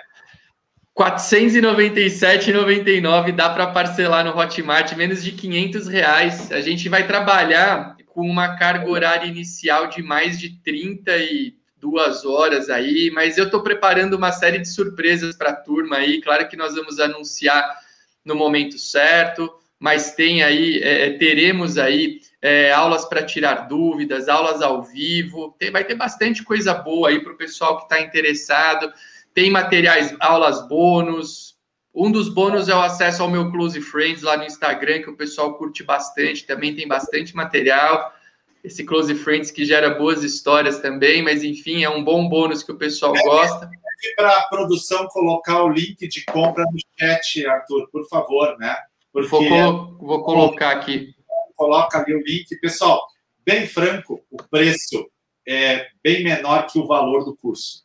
O curso vale muito mais do que o preço, tá? Primeira questão. Ó, o link está aí no chat para quem quiser, acabei de colocar. Segunda tá questão, eu indico poucos cursos, mas esse curso eu indico e topei da aula. Então, fica aí. agradeço. Para você que realmente você quer conversar com um tabelião, quer conversar com um tabelião de notas, cara que está aí com experiência na área, 15 anos de experiência, né, Arthur? Ó, Quase 16, hein? Estou completando 16 agora em maio. seja concurso, seja advocacia, seja escrevente que quer se atualizar, colega quer se atualizar, vai lá, confere os módulos, confere o curso, vai ficar até amanhã aberto e a gente está junto nessa aí, eu estou junto com o Arthur. Vamos Obrigado, nessa. Marcos. E só fazer uma menção, olha quem que apareceu aqui, o Breno Dores, que tem o canal do Tabelião, os cursos de oratória. O Breno é um gozador, né? Ele aparece aqui, fala bom dia, põe tudo que eu sei, foi o Arthur que me ensinou. O cara da aula, fala de um monte de assunto e vem falar, o Breno, menos, meu amigo. Um abração para você aí. O Breno que tem materiais bem legais também para quem quiser conhecer. Mas vamos lá. Meu abraço. Meu abraço. Bom, então vamos começar, quem sabe, pela uso capião, né? Vamos, vamos tentar fazer, um, diminuir essa carga toda aqui. um dia vamos fazer 24 horas de regularização. Você começa e não para, a gente só vai trocando o professor e o aluno vai criando olheira, né? E a gente faz 24 horas, né? Boa pegar tudo, né? Vamos então partir de uma linha é, de uso capião para a gente tentar esquematizar. Então, nosso tema seria uso capião, né? Opa, uso capião. E aí, a primeira coisa, extra, né? Extra, claro, extra. E a primeira coisa que eu tenho que Ó, Marcos, ó, ó, a mensagem aqui, ó. Vou fazer o curso do Arthur e depois o do Salomão quando abrir em junho. O pessoal tá falando aqui que é a dobradinha do tabelião com o registrador, hein? Tá, tá, vai, vai dar. Pessoal que fizer esses dois cursos vai ter bastante conhecimento. Ah, olha, é realmente uma dobradinha que apareceu esse ano aí, né? Eu e o Arthur conhecemos há anos, mas a gente começou a, a se aproximar cada vez mais e e realmente, hoje, hoje no mercado, se você quer aprender notas e registro, que seja como, como registrador, nós estamos trabalhando e a nossa cara é essa aqui que você está vendo. A gente está aqui, de peito aberto, mostrando o que a gente sabe, mostrando o nosso conteúdo e o nosso preço, com certeza, é abaixo do mercado. A gente sabe disso. Mas o nosso valor é muito maior. Tá? Boa bem claro aí que a gente está aí, tá? Vamos nessa então. A uso capião extrajudicial, ela, claro que é uma, uma, uma sacada enorme de desjudicialização, né? Ótimo que ela tenha ocorrido. O principal ponto assim inicial é que ela ocorre no registro de imóveis, mas ela precisa muito de alguns documentos e um dos documentos é elaborado pelo notário e precisa de um advogado. Então, nós temos aqui um tripé. Né? Nós temos o registro de imóveis, temos o notário e temos o advogado. Tá? Importantíssimo essa conjuntura toda. Por quê? Nós precisamos, da chegada na uso capião no registro de imóveis, de um requerimento. Um requerimento um requerimento feito por um advogado e esse requerimento ele vai me dizer o quê? Ele vai me dizer, ó, oh, senhor oficial, eu, o meu cliente quer fazer uso capião de determinado imóvel, seja rural, seja urbano, seja um apartamento, né, o que for. E ele entende que tem a posse há tanto tempo, ele tem ah, alguns documentos que lhe favorecem isso, ele tem guardado com ele uma cessão de direitos hereditários. Olha lá, ele tem uma que ele acha que são um justo título já, né? E está elencado na norma. E ele está juntando aqui documentos para o senhor analisar. Entre esses documentos que ele vai analisar, então vamos imaginar que ele instruiu esse documento com uma ata, uma ata notarial. E o que, que é a ata notarial? Veja, não dá, não dá para cair na armadilha de achar que a ata notarial é o único documento da uso capião. No começo acontecia uma, uma coisa muito engraçada. O pessoal chegava com a ata notarial no registro de imóveis e assim, ó, tá pronta a uso capião, transfere para minha propriedade. Olha lá, galo velho, né? chegava, tá aqui, tá aqui, né? A ata notarial é um dos documentos, documento essencial. Quer dizer, um dos documentos que o advogado apresenta, ele vai apresentar matrícula do imóvel, se tiver matrícula, planta, mapa, né, memorial, então precisa trazer alguns documentos. E a ata é um dos documentos. E essa ata é uma ata especial. Ela é uma ata de posse. Uma ata de posse, o que deixa sempre o notário numa situação delicada, porque ele tem que atestar que há uma posse lá. Ele vai até o local, de regra, para conversar e saber o que está acontecendo. Eu já vou passar para o Arthur falar da ata. Mas, além disso, ele, ele talvez tenha que conversar com os confrontantes desse imóvel, os vizinhos, para saber se realmente o cara estava com a posse ou não. E aí o tabelião pode chegar lá e vai no vizinho. O senhor sabia se ele tem a posse há muito tempo aí? Olha, eu me mudei esse mês para cá. E o cara que me vendeu a casa morava aqui há uns 30 anos. Pode ser que ele lhe ajude. Tá, tá bom? E aonde ele está morando? Está morando a 200 quilômetros daqui. Então, pode ser que eu precise, para complementar essa ata, de um outro documento, uma escritura pública declaratória, lá da outra cidade. Essa aqui é territorial, essa aqui me permite pegar outra cidade. Complementar novamente o notário tendo que trabalhar no procedimento de sucapião. Então, para começar, para começar, eu vou partir de um requerimento ao oficial do registro de imóveis, e aqui esse requerimento ele vai ser protocolado Lembra que o protocolo é uma das coisas mais importantes do registro de imóveis, porque ele vai gerar prioridade, vai gerar preferência, ele vai, vai garantir que o teu título vai ser analisado antes dos outros. Então, Caio, o título lá no protocolo. E aqui o título eu estou fazendo que é um requerimento, porque ele, ao final do procedimento de uso capião, a gente vai informar um título que vai dar propriedade. Mas nesse momento é um requerimento que cai no protocolo com uma série de itens. E um desses itens é a ata notarial. Arthur, essa ata notarial de uso campeão de posse, ela é uma ata, assim, vamos lá, é uma ata tranquila. O que, que você pode dizer para o pessoal sobre a ata notarial? Chegou, teu cliente, teu cliente chegou lá, o advogado te procurou e disse, olha, eu vou fazer a uso campeão, eu quero fazer a ata, estou separando o que ele pagou de PTU, estou separando um justo título que ele tem. Qual é o justo título? Vou deixar aqui já uma sessão de direitos hereditários, tá, né? muito antiga. E, e, eu quero fazer uma ata dessa posse. Como é que tu orienta, como é que funciona essa ata? Bom, vamos lá. Essa ata uh, é uma ata notarial que demanda um, um, tempo e uma energia bastante diferentes de outras atas notariais. Ela, inclusive, a própria mecânica de cobrança dela em boa parte dos estados do Brasil é diferente. Uh, essa ata notarial, se a gente fosse levar em consideração o artigo 216A, é, inciso 1 da Lei 6.015, ela seria uma ata notarial paupérrima. Por quê? Porque, segundo esse inciso, ela teria que conter somente a declaração do tempo de posse do solicitante e dos seus antecessores. Agora, pensa numa ata notarial dessas chegando no registro de imóveis. O registrador vai olhar e falar: Meu, que porcaria é essa? Porque para você colher uma declaração do indivíduo do tempo de posse dele, nem precisaria da ata notarial. Eu lembro, Marcos, que quando o Código de Processo Civil entrou em vigor, uh, eu fui para Fortaleza com o Daniel Lago, que é registrador aqui em Taboão da Serra, em São Paulo. A gente foi lá a convite do Sinored, que é o órgão de classe de lá, e a gente foi falar sobre a uso capião, aspectos notariais e registrais.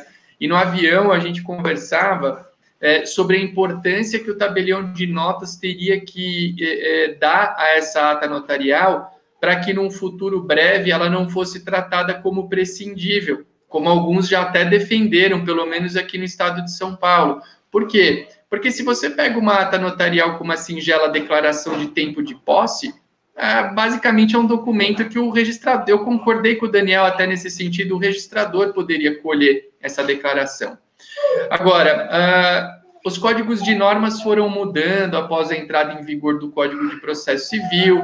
Teve a mudança da 13465, que, que tornou o silêncio dos proprietários tabulares como presunção de concordância e não discordância. Isso movimentou muito a procura pela ata, porque até então era um pouco mais restrito. E hoje a gente tem o provimento 65 regrando o conteúdo dessa ata notarial, e lá no artigo 4 do provimento 65 existe um conjunto de elementos que tem que estar nessa ata notarial. Então, aquele mínimo que o, que o, o, o artigo 216A, inciso 1 da 6.015 trouxe, ele, é, é, foi, ele foi acrescentado de alguns, de alguns conteúdos pelo artigo 4 eu tô, eu tô com meu filho aqui do lado me chamando. O que, que foi, Francisco? Eu vou lá Você é lindo. Eu já vou lá. O papai, quando terminar, vai te encontrar. Tá? Já tá querendo saber a hora que o papai vai lá brincar com ele. Vamos. Tem mais um pouquinho aqui. Exercendo o direito de filho. Exercendo... Exato. É justo, né? É justo. E aí, é, o artigo 4 do provimento 65 trouxe hoje vários elementos que essa ata notarial tem que, tem que conter. Então, a gente tem que citar qual é a modalidade de uso capião que se pretende, quais são os imóveis, uma descrição precisa, se houver justo título, esse justo título, documentos que, que sejam importantes para a identificação do pedido, como você citou aí, um contrato, um carnê de PTU, uma conta. Agora, o que eu acho muito interessante, você citou aí uma frase, Marcos, que eu queria destacar, você falou, ah, o tabelião, para o tabelião constatar a posse é difícil, ele tem que ir até ali no imóvel, né? É engraçado que se você abre o artigo 4 do provimento 65, ele não traz a, a, diligência como um elemento obrigatório da ata notarial. Depois, se você vai ali para o artigo 5 que é o subsequente, o artigo 5 fala que a, a, a, diligência poderá ser feita pelo tabelião. Eu, Arthur, eu não sei o que, que você pensa disso, mas eu, eu uh, não faço sequer uma ata notarial para fins de uso capião extrajudicial sem a diligência. Por quê? Porque eu não consigo enxergar, não consigo enxergar uma maneira de você apurar adequadamente que uma pessoa exerce a posse em um imóvel, e essa é uma tarefa difícil, né? Você é, constatar elementos de posse não é uma tarefa das mais fáceis, sem ir até o imóvel. Eu lembro que aqui em São Paulo, quando começou a, uso, a, a ter um pouco mais de uso capião, aqui no estado de São Paulo, muita gente defendia que ah, no apartamento não precisa ir, porque apartamento tem é, é, uma, é uma instituição. Eu falo, peraí, por que, que no apartamento não tem que ir? Você não acha razoável que se alguém se diz ser dono de um lugar, você pelo menos bata na porta e essa pessoa te dê indícios que ela tem uma chave e que ela vai te permitir entrar para você ver ali tudo, ver se tem um porta-retrato dele ali com a regata que o Marco citou, abraçado ali com, com as amigas e tudo mais. Cara, com a camisa do Corinthians de preferência, né? Aquela regata bonita do Corinthians, ou do Inter de Porto Alegre, vai, não vamos entrar aqui em discussão futebolística, mas é, eu, eu, Arthur, apesar do artigo 5 dizer que você tem na, na, a, tem na diligência um elemento facultativo, eu penso que seja um elemento obrigatório. E o artigo 5 para passar a bola para o Marcos de novo, é, é de, de alguns pontos que ele veja como interessantes, o artigo 5 o artigo 5 perdão, do provimento 65, ele traz outras duas informações bem legais sobre esse tema. A primeira é que a ata notarial para fins de uso capião, ela obrigatoriamente deve ser feita no município do imóvel uso capiendo. Essa é uma exceção à livre escolha do tabelião. Tá? Uh, é certo que essa limitação, muitas vezes criticada pelas pessoas, ela talvez naturalmente já existisse se você considerasse a diligência como um elemento obrigatório, porque o tabelião tem que praticar o ato ali no seu município. Então, no caso, se você tiver, se você pensar que a diligência é um elemento obrigatório, você tem condições de pensar nessa situação uh, de, de, limitação. O Paulo Geiger teve comigo aqui no sábado passado e ele citou que ele, antes do provimento, né, ele tinha feito uma ata notarial na qual ele constatou detalhes do imóvel ali no Google Earth, e aí ele conseguiu pegar alguns elementos e, e acho que é uma ideia legal também. Agora, interessante o que? A ata notarial tem que ser feita no tabelião do município. Agora, como o próprio Marcos disse, se você depende de uma declaração de uma pessoa e essa pessoa está num outro município, outro município pode fazer a escritura de declaração para que essa escritura de declaração complemente a ata notarial para fins de uso capião extrajudicial. E, e para encerrar, um ponto interessante que está escrito lá no artigo 5 também, é, vem ao encontro do que o Marcos falou, ao encontro, não de encontro, hein, gente? Tem muita gente que usa ao encontro e de encontro como se fossem coisas iguais, tá? Ao encontro, mesmo sentido, de encontro, sentido oposto. Cuidado com isso. É a mesma turma que acha que o plural de tabelião é tabeliões. Plural de tabelião é tabeliães. Cuidado com isso também. Agora, o parágrafo terceiro, se eu não me engano, do artigo 5 do provimento 65, ele afirma que o tabelião obrigatoriamente deve citar na ata notarial que ela é uma parte do procedimento da uso capião. Eu só não gosto de uma palavrinha que está lá no, artigo, no parágrafo terceiro. Ela fala que a ata notarial é apenas uma parte do procedimento. Esse apenas eu acho que dá uma ideia de algo é, talvez aí de diminuto valor. E, e eu penso que uma ata bem feita, ela pode ser um mega ponto de partida para uso capião extrajudicial. E é importante, é, quando a gente fala isso para a pessoa, e essa informação eu trabalho com muita clareza no cartório, ó, pessoal, você está vindo aqui, me, você veio pedir uma ata notarial, isso aqui não vai reconhecer o teu pedido, isso aqui é uma parte do procedimento. E aí o cara olha para mim, né, Marcos, com aquele, aquele olhar, olho no olho, e ele faz aquela pergunta é, que 99% das pessoas fazem quando você é procurado por uma escritura ou algo análogo. Ele olha bem para mim e fala assim: vai dar registro? Vai dar registro essa ata notarial? E eu sempre brinco que esse tal do vai dar registro quando a gente está falando de uma venda e compra, por exemplo, a resposta a isso é muito mais simples. A gente pode, olha, pode acontecer alguma anormalidade aí no meio do caminho, baixar uma indisponibilidade e tal, mas é muito certo que vai dar registro. Agora, quando o assunto é uso capião extrajudicial, a, gente tem uma série de elementos que serão avaliados pelo oficial de registro e que tem um cunho subjetivo. O que para o Arthur é indício de propriedade, para o Marcos pode não ser. Né? Então, essa história do vai dar registro na uso capião extrajudicial com a ata é um pouco mais difícil. Mas o que eu sempre digo para a parte é o que? Eu falo: olha, eu não sei se vai dar registro, mas se você está com medo de perder dinheiro, não tem esse medo, porque se eventualmente você não conseguir uh, o procedimento pela via extrajudicial, você já tem uma belíssima prova pré-constituída para o teu pedido judicial. Então, dinheiro você não perde. Uh, esses, esses são. É, porque a pessoa tem medo, e com razão, né, Marcos? Hoje, cara, você vai falar em, perder, em usar dinheiro num documento que não vai ter valor, todo mundo fica com medo. Mas é, eu, não, eu não sou irresponsável, não, pode fazer aqui essa ata comigo, eu dou aula de ata notarial há 20 anos, vai dar registro, tá tudo certo. Não vou falar isso pro cara, né? Porém, eu posso falar para ele que se é, ocorrer a infelicidade de não ser possível o procedimento no extra, a gente vai ter condição de ofertar esse documento num procedimento judicial. Então, são informações que eu acho que é, são bem relevantes da, da, ata notarial dentro desse contexto que a gente está estudando. É, acho muito, muito interessante toda essa parte da ata, e tem pessoas que estão dizendo que a ata não seria obrigatória. Eu já ouvi esse relato, esse comentário. Isso me entristece muito, ainda mais partindo de um advogado. Então, acho que não. E um advogado que conhece a atividade. Esse advogado que defende isso é um advogado que conhece bem a nossa atividade.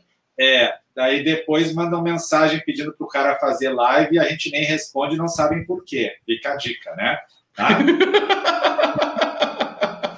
fica a dica, fica a dica, fica a dica. Prestigie a atividade ou prestigio as lives que sou convidado. Simples e direto agora aqui, tá? Professor Salomão fala o que tem que falar, porque eu sou muito direto mesmo, tá? Vamos nessa. Bom, a ata notarial ela é essencial, gente. Ela é essencial. Por que, que ela é essencial? Porque ela integra todo o procedimento da 65, do provimento 65, e mais do que isso, o registrador não tem como saber a situação fática daquele local. Precisa que alguém diga isso. E se compete ao advogado encaminhar uma série de documentos junto com o requerimento, compete ao notário fazer a, o atestamento dessa posse. Ele vai dizer, ó, ali, eu vejo que tem uma posse ali, eu estive lá e consegui comprovar isso. Então, veja, a uso capião é um conjunto, é um conjunto e caminha para regularizar um imóvel, né? Caminha para regularizar o imóvel. Por isso, todos os atores são importantes. E daí, e daí que a ata vem com essa menção de que não é propriedade. Sabe que hoje se discute também a questão se a ata poderia ser averbada na matrícula. Olha que coisa interessante isso, né? Por quê? Porque daqui a pouco não deu o registro do procedimento de uso capião e eu vou judicializar, mas eu gostaria de averbar, então, na matrícula essa informação. E parece que se você judicializa, o juiz autoriza essa averbação do processo em si, ficaria bem interessante. Agora, eu, eu já tenho um pouco de medo de imaginar simplesmente levar a ata para averbação. A ata apenas assim, como ela É isso que eu, eu queria te perguntar. Você gosta dessa ideia, Marcos? O que, que você Não, pensa como registrado? Ó, eu pego a ata e judicializo a uso capião e peço para o juiz, solicito que seja averbado na matrícula, que há um procedimento aqui de uso capião, e aí a 13097, o princípio da concentração, tudo ok, e aí pode mencionar ali, inclusive foi feita uma ata, né, nessa averbação, número tal, tal, tal. Aí tudo bem. Fora isso, eu acho perigoso, como eu acho perigoso ficar averbando sessão de direitos hereditários na matrícula. Também acho que não não é, não é o ideal. Por quê? Eu concordo com você. A gente conhece a realidade, a gente sabe como o mundo funciona. Se a pessoa tiver a chance de averbar a de posse ou averbar a cessão de direitos hereditários, nunca mais ela vai fazer a escritura regular do procedimento, e isso vai ficar de posse em posse em posse, e daí depois fica uma coisa sem fim, aí alguém tem que regularizar isso pelo uso capião mas aí os municípios perderam o ITBI, eh, não se pôde daqui a pouco penhorar, é uma questão concessória, isso já gera um embrulho. Então, eu não sou realmente a favor dessa verbação de posse nesse momento. Tá? Não estou dizendo que a legitimação de posse lá da REURB não tem nada a ver com isso. Aqui não está dizendo que sim. Tá? É outra situação. Legitimação de posse eu entendo que sim. Mas essa posse eu ainda, ainda não me convenci, salvo se ela vem judicialmente. E aí vale lembrar, como eu disse, a sessão de direitos hereditários, muitas vezes ela acompanha a ata notarial como se fosse um justo título. E aqui nós temos aquela questão. E eu já tive isso. Chegou o procedimento de uso capião, requerimento bem feito pelo advogado, ata notarial de posse, ok, e uma sessão de direitos hereditários. E olha, a pessoa deve informar por que, que não fez o inventário. Isso é importante. Por quê? Isso. Porque o certo é você, se você tem a sessão, você vai fazer o inventário. Ah, eu não quero fazer o inventário porque eu quero economizar. Não me parece prudente isso, me parece que vai gerar alguns problemas para todo mundo. Então, eu já dei nota devolutiva nesse sentido. Ô Marcos, inclu inclusive nesse caso, o próprio CNJ lá no artigo, acho que no artigo 13, ele fala, né, que toda vez que você tiver esse perfil de caso que você trouxe, a gente tem que entrar no mérito justamente para que a uso capião não vire uma mecânica de burla ao que a sequência normal daquela, daquela regularização deveria acontecer, né? Ela é um caso excepcional, não para você ficar economizando imposto, né?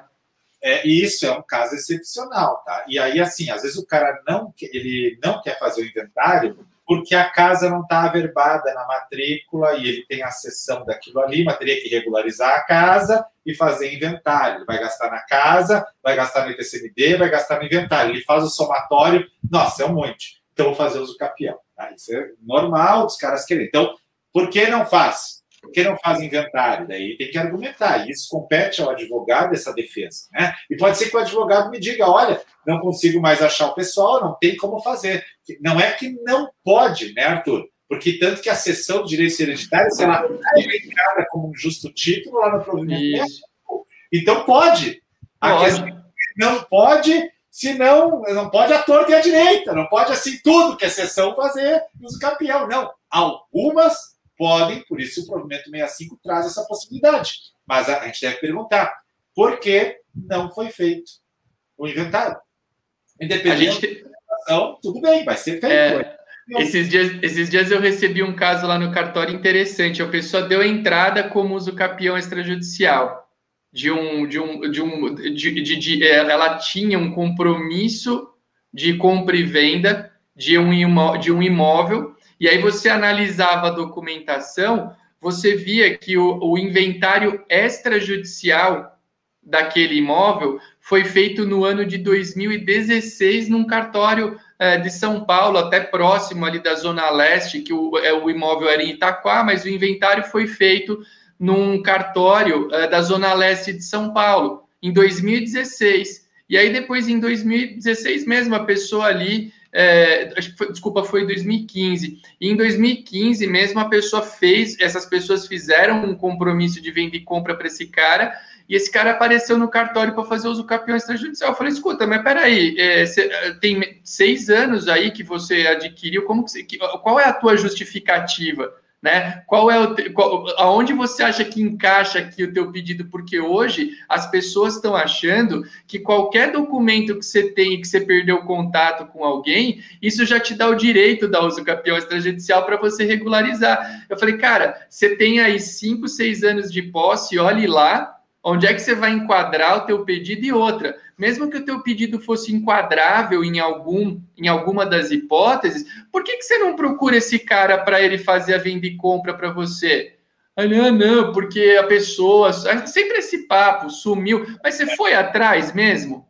Então tem que tomar cuidado para uso capião não virar meio que uma válvula de escape para tudo, né? Qualquer dor de cabeça que você tenha para concluir o negócio, o cara vai de uso capião.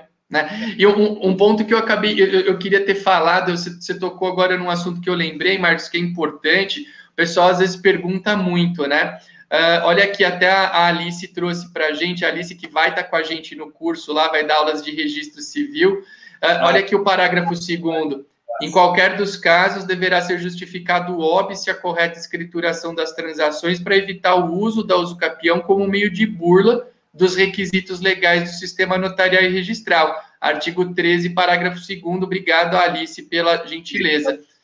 E agora, um ponto que é importante, as pessoas muitas vezes me perguntam, Arthur, o advogado é figura essencial no processo da uso capião, no requerimento. Uh, agora, na ata notarial, ele é uma figura obrigatória? E a resposta é que não, não é obrigatório, porém, porém, eu sempre digo que é muito recomendável que o advogado já esteja ali participando ativamente na, uso, na, na ata notarial, porque ela vai ser utilizada no requerimento da uso capião. Né? Então, eu queria ter dito isso, lembrei agora sobre a ata. A ata não tem a participação do advogado como obrigatória, mas eu acho que é bastante recomendável que o advogado participe, né? Porque ele vai depois dar andamento no procedimento perante o registro imobiliário. Sabe que eu, trabalhei em mais de um registro de imóveis, porque como eu, eu, eu, comecei a ser registrador na época que ainda os dinossauros habitavam o planeta, né? Faz muito tempo isso, então eu já acabei. Em 88 você era nascido ou não? já estava na bicicleta, meu amigo, 88. então, a bem da verdade, o que acontece? Gente já um pouco aí, né? E eu, eu acabei trabalhando como interventor em outros cartórios, como designado, essa minha carreira, vou fazer 24 anos de registrador titular agora, né? Então, desde o meu primeiro concurso até agora, já, já tem mais de duas décadas aí. E, então, eu já tive outros cartórios. Então, eu já recebi a ata notarial, como registrador de imóveis, né? Que, é, feita assim, acho que meio na pressa, naquela folia toda, e ela veio assim: ó, o cara mora há 30 anos no local. Beleza. Tá? Tudo bem. E aí, um terreno urbano sem benfeitorias. Tá. Daí, vem uma foto do, do, do Google mostrando de cima o telhado de uma casa. E aí, veja, na ata notarial, eu tinha um terreno sem nenhuma edificação, sem benfeitoria. E na foto do Google, que o próprio engenheiro juntou, tinha um baita telhado de uma casa. Coisa incrível, né? Daí eu, eu pedi, daí realmente havia uma falha na ata. Acontece, né? Por isso que eu disse que eu já passei por vários cartórios que ninguém vai saber qual foi o cartório. Não, mas uma falha na ata. E eu até falei com o tabelião, que era meu amigo, eu disse: olha, não sei se a pessoa de repente mora na árvore ou não, né? Porque eu sou muito parecido o cara disse, ah, eu esqueci disso aí. Então, a gente também acaba tendo que olhar isso aí, daí a importância, eu acho, do advogado se estivesse junto ali, dissesse, vai, doutor, faltou aqui nós mencionar a edificação, né? Então, porque às vezes na pressa tudo pode acontecer. Né? Então, acho importante o advogado ir, acho muito importante, porque o tabelião chega lá, daqui a pouco ele nem sabe para onde é que ele vai começar o trem. Então, o advogado vai dizer: ó, nós temos que conversar com as testemunhas desse lado aqui, aquelas dali, eu vou lhe mostrar aqui pela propriedade que eu já tive aqui antes. Pronto, já, já faz uma diligência junto, já orienta, né? não deixa o tabelião sozinho lá se achar com uma bússola, né? Vai Sim. junto para dar esse, esse suporte. Acho que é muito, muito importante. E essa questão da sessão de direitos hereditários nós temos sempre que cuidar. Deve fazer inventário. O que, o que me deixa curioso é que a uso capião extraordinária ela é um trator, né? A gente sabe, trator de esteira que passa por cima de tudo, tanto que ela não precisa nem boa fé, né? Ela é. E aí, o que, o que eu já li, eu, eu sempre fico naquela questão é, bom, tem que fazer inventário se for sessão de direitos hereditários o justo título, tudo bem. Mas se eu já tiver o tempo da uso capião extraordinária, eu não posso optar entre fazer a uso capião ou fazer o inventário? Isso é um outro debate que tem. Veja, e é interessante o, o que foi levantado, né? Porque se eu estou com o prazo já muito longo, teoricamente eu nem precisaria apresentar esse título aqui. Porque eu já estourei o prazo de 15 anos, eu não preciso nem de título. Não de boa. Eu chego lá e digo: olha aqui, meu amigo, eu estou há, há 25 anos aqui em cima, não preciso juntar nada. Se quiser, se eu comprovar minha posse aqui, nem a boa fé. Então, mas aí ele junta isso aqui. E aí você tem que perguntar no inventário. Mas aí o questionamento para a gente refletir é: será que ele, nesse caso, poderia optar entre o inventário ou a capião, porque ele tem o prazo da extraordinária? É uma reflexão interessante, sabe? E eu, eu me convenço que sim, porque, apesar de eu não ter feito isso ainda, mas eu me convenço que sim, por quê?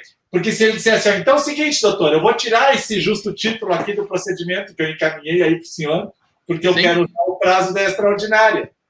O tabelião me atestou que eu tenho posse há mais de 15 anos. Ô Marcos, e até porque eu acho que nesse caso, né, se a gente for pensar até em termos práticos mesmo, uma, uma posse que tem origem em mais uma escritura, uma posse que tem origem em uma sessão com mais de 15 anos, talvez aí, ainda que se apresente o título, me pareça mais justificável a questão de você não ter contato com as pessoas que você fez aqui, com as quais você fez aquele negócio, né? Porque uma coisa é você receber uma sessão num futuro, num prazo mais breve, e você está meio preguiçoso de ir atrás dessas pessoas. Outra coisa, às vezes, você pegar uma sessão de 20 anos e aqueles sedentes de fato podem ter sumido no mundo aí. E, cara, beleza. Aí você fala: olha, não é que eu não queira pagar o ITCMD, o ITCD, é que de fato eu fiz esse contrato aqui tem 17 anos, eu não tenho contato com os caras e eu não estou querendo burlar nada, eu simplesmente estou querendo ver a minha propriedade reconhecida e não tenho contato com eles.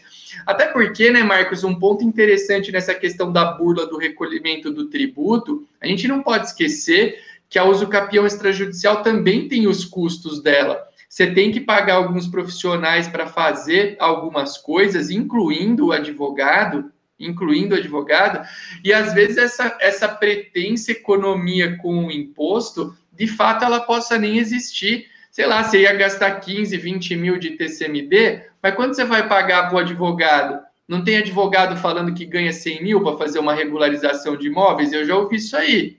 Também. Então, então será, será que de fato você vai economizar ao optar pela uso capião? Um ponto que a gente tem que pensar é que tudo bem, temos que zelar pela, manute... pela, pela boa utilização dos institutos, mas mas a, gente também não pode pressupor má fé de todo mundo, né? Porque a uso capião tem um custo. E essa história da economia do imposto, de concluir o negócio, seja ele um inventário, seja ele uma, um contrato de compra e venda, nem sempre o valor desse tributo vai ser uma economia, porque o cara vai gastar com advogado, ele vai gastar com profissionais é, técnicos para fazer planta quando preciso, tem notificação, tem uma série de coisas. Então a gente tem que também ver isso com uma certa, com um certo cuidado, né, para não sair pré-julgando qualquer caso que a gente tenha contato, né? Acho que é, é bem importante pensar um pouco a respeito disso. Perfeito. E, e eu quero aproveitar agora e eu quero substituir esse justo título. Eu quero substituir essa sessão de direitos hereditários por uma partilha de divórcio não registrada. Olha aí. Uma partilha de divórcio não registrada. Também é um título agora judicial, a partilha de divórcio judicial, né? a partilha jute, jute. Também está elencado lá no 65 títulos judiciais, né, Arthur? Uhum. Então, então eu tenho aqui uma partilha judicial de um divórcio que não foi registrada a partilha e a pessoa quer utilizar isso junto com a ata notarial e quer fazer a uso campeão. Também é um outro debate interessante. Porque Sim porque nos permite imaginar, até se essa, se essa, se essa partilha fosse extrajudicial, eu acho que também nos permitiria, né, Arthur? Porque, Sim. Me parece, Sim. Que, é, parece que Opa. É, e, então poderia ter ainda, e é muito comum que o pessoal. O artigo 13 é super amplo, eles admitem ali uma cacetada de documentos, e se eu não me engano, até no último inciso ele deixa uma cláusula meio aberta ali que qualquer perfil de documento, ele é muito, muito amplo muito amplo. Isso aí. Então, nós teríamos ainda a hipótese de ter um divórcio não registrado ou até mesmo uma partilha. Veja só, uma partilha judicial ou uma partilha extrajudicial não registrada que foi entregue para alguém, esse alguém então pagou, mas não, não registrou nem nome do outro. E agora ele usa isso de justo título. Imagina só, faleceu um senhor e o filho fez o inventário, pegou a partilha, mas não registrou. E agora ele vende o imóvel e entrega a partilha. E aquele de lá agora quer fazer uso capião. Lá na matrícula ainda está em nome daquele senhor que já faleceu há tempos, foi feito inventário, inventário não foi registrado e agora o terceiro que adquiriu quer usar isso de justo título. Possível também, né, Arthur? Possível. Possível, porque você faz esse encadeamento e cert, certamente, certamente. E, e é, é, é, a amplitude, e é o que eu é o que eu falo, você pensa num, em alguns perfis de caso como esses, a gente não pode sempre pressupor essa tal da burla. Ela pode existir, mas a gente não vai pressupor que ela exista em todo e qualquer caso, né? Acho que é, é um ponto, um ponto interessante. É. É, tem que ter muita calma e presumir a burla, né? Porque... É, é, não, é, é, um ponto interessante, porque de fato a gente lê isso aí, você fala, nossa, mas então tudo pode ser um pressuposto, mas realmente a gente tem que ter essa sensibilidade. Aí você pode virar e falar, pô, mas você está pregando uma avaliação subjetiva. Eu tô, eu tô sim. A gente tem condição de fazer avaliações de caráter subjetivo. Todos nós temos.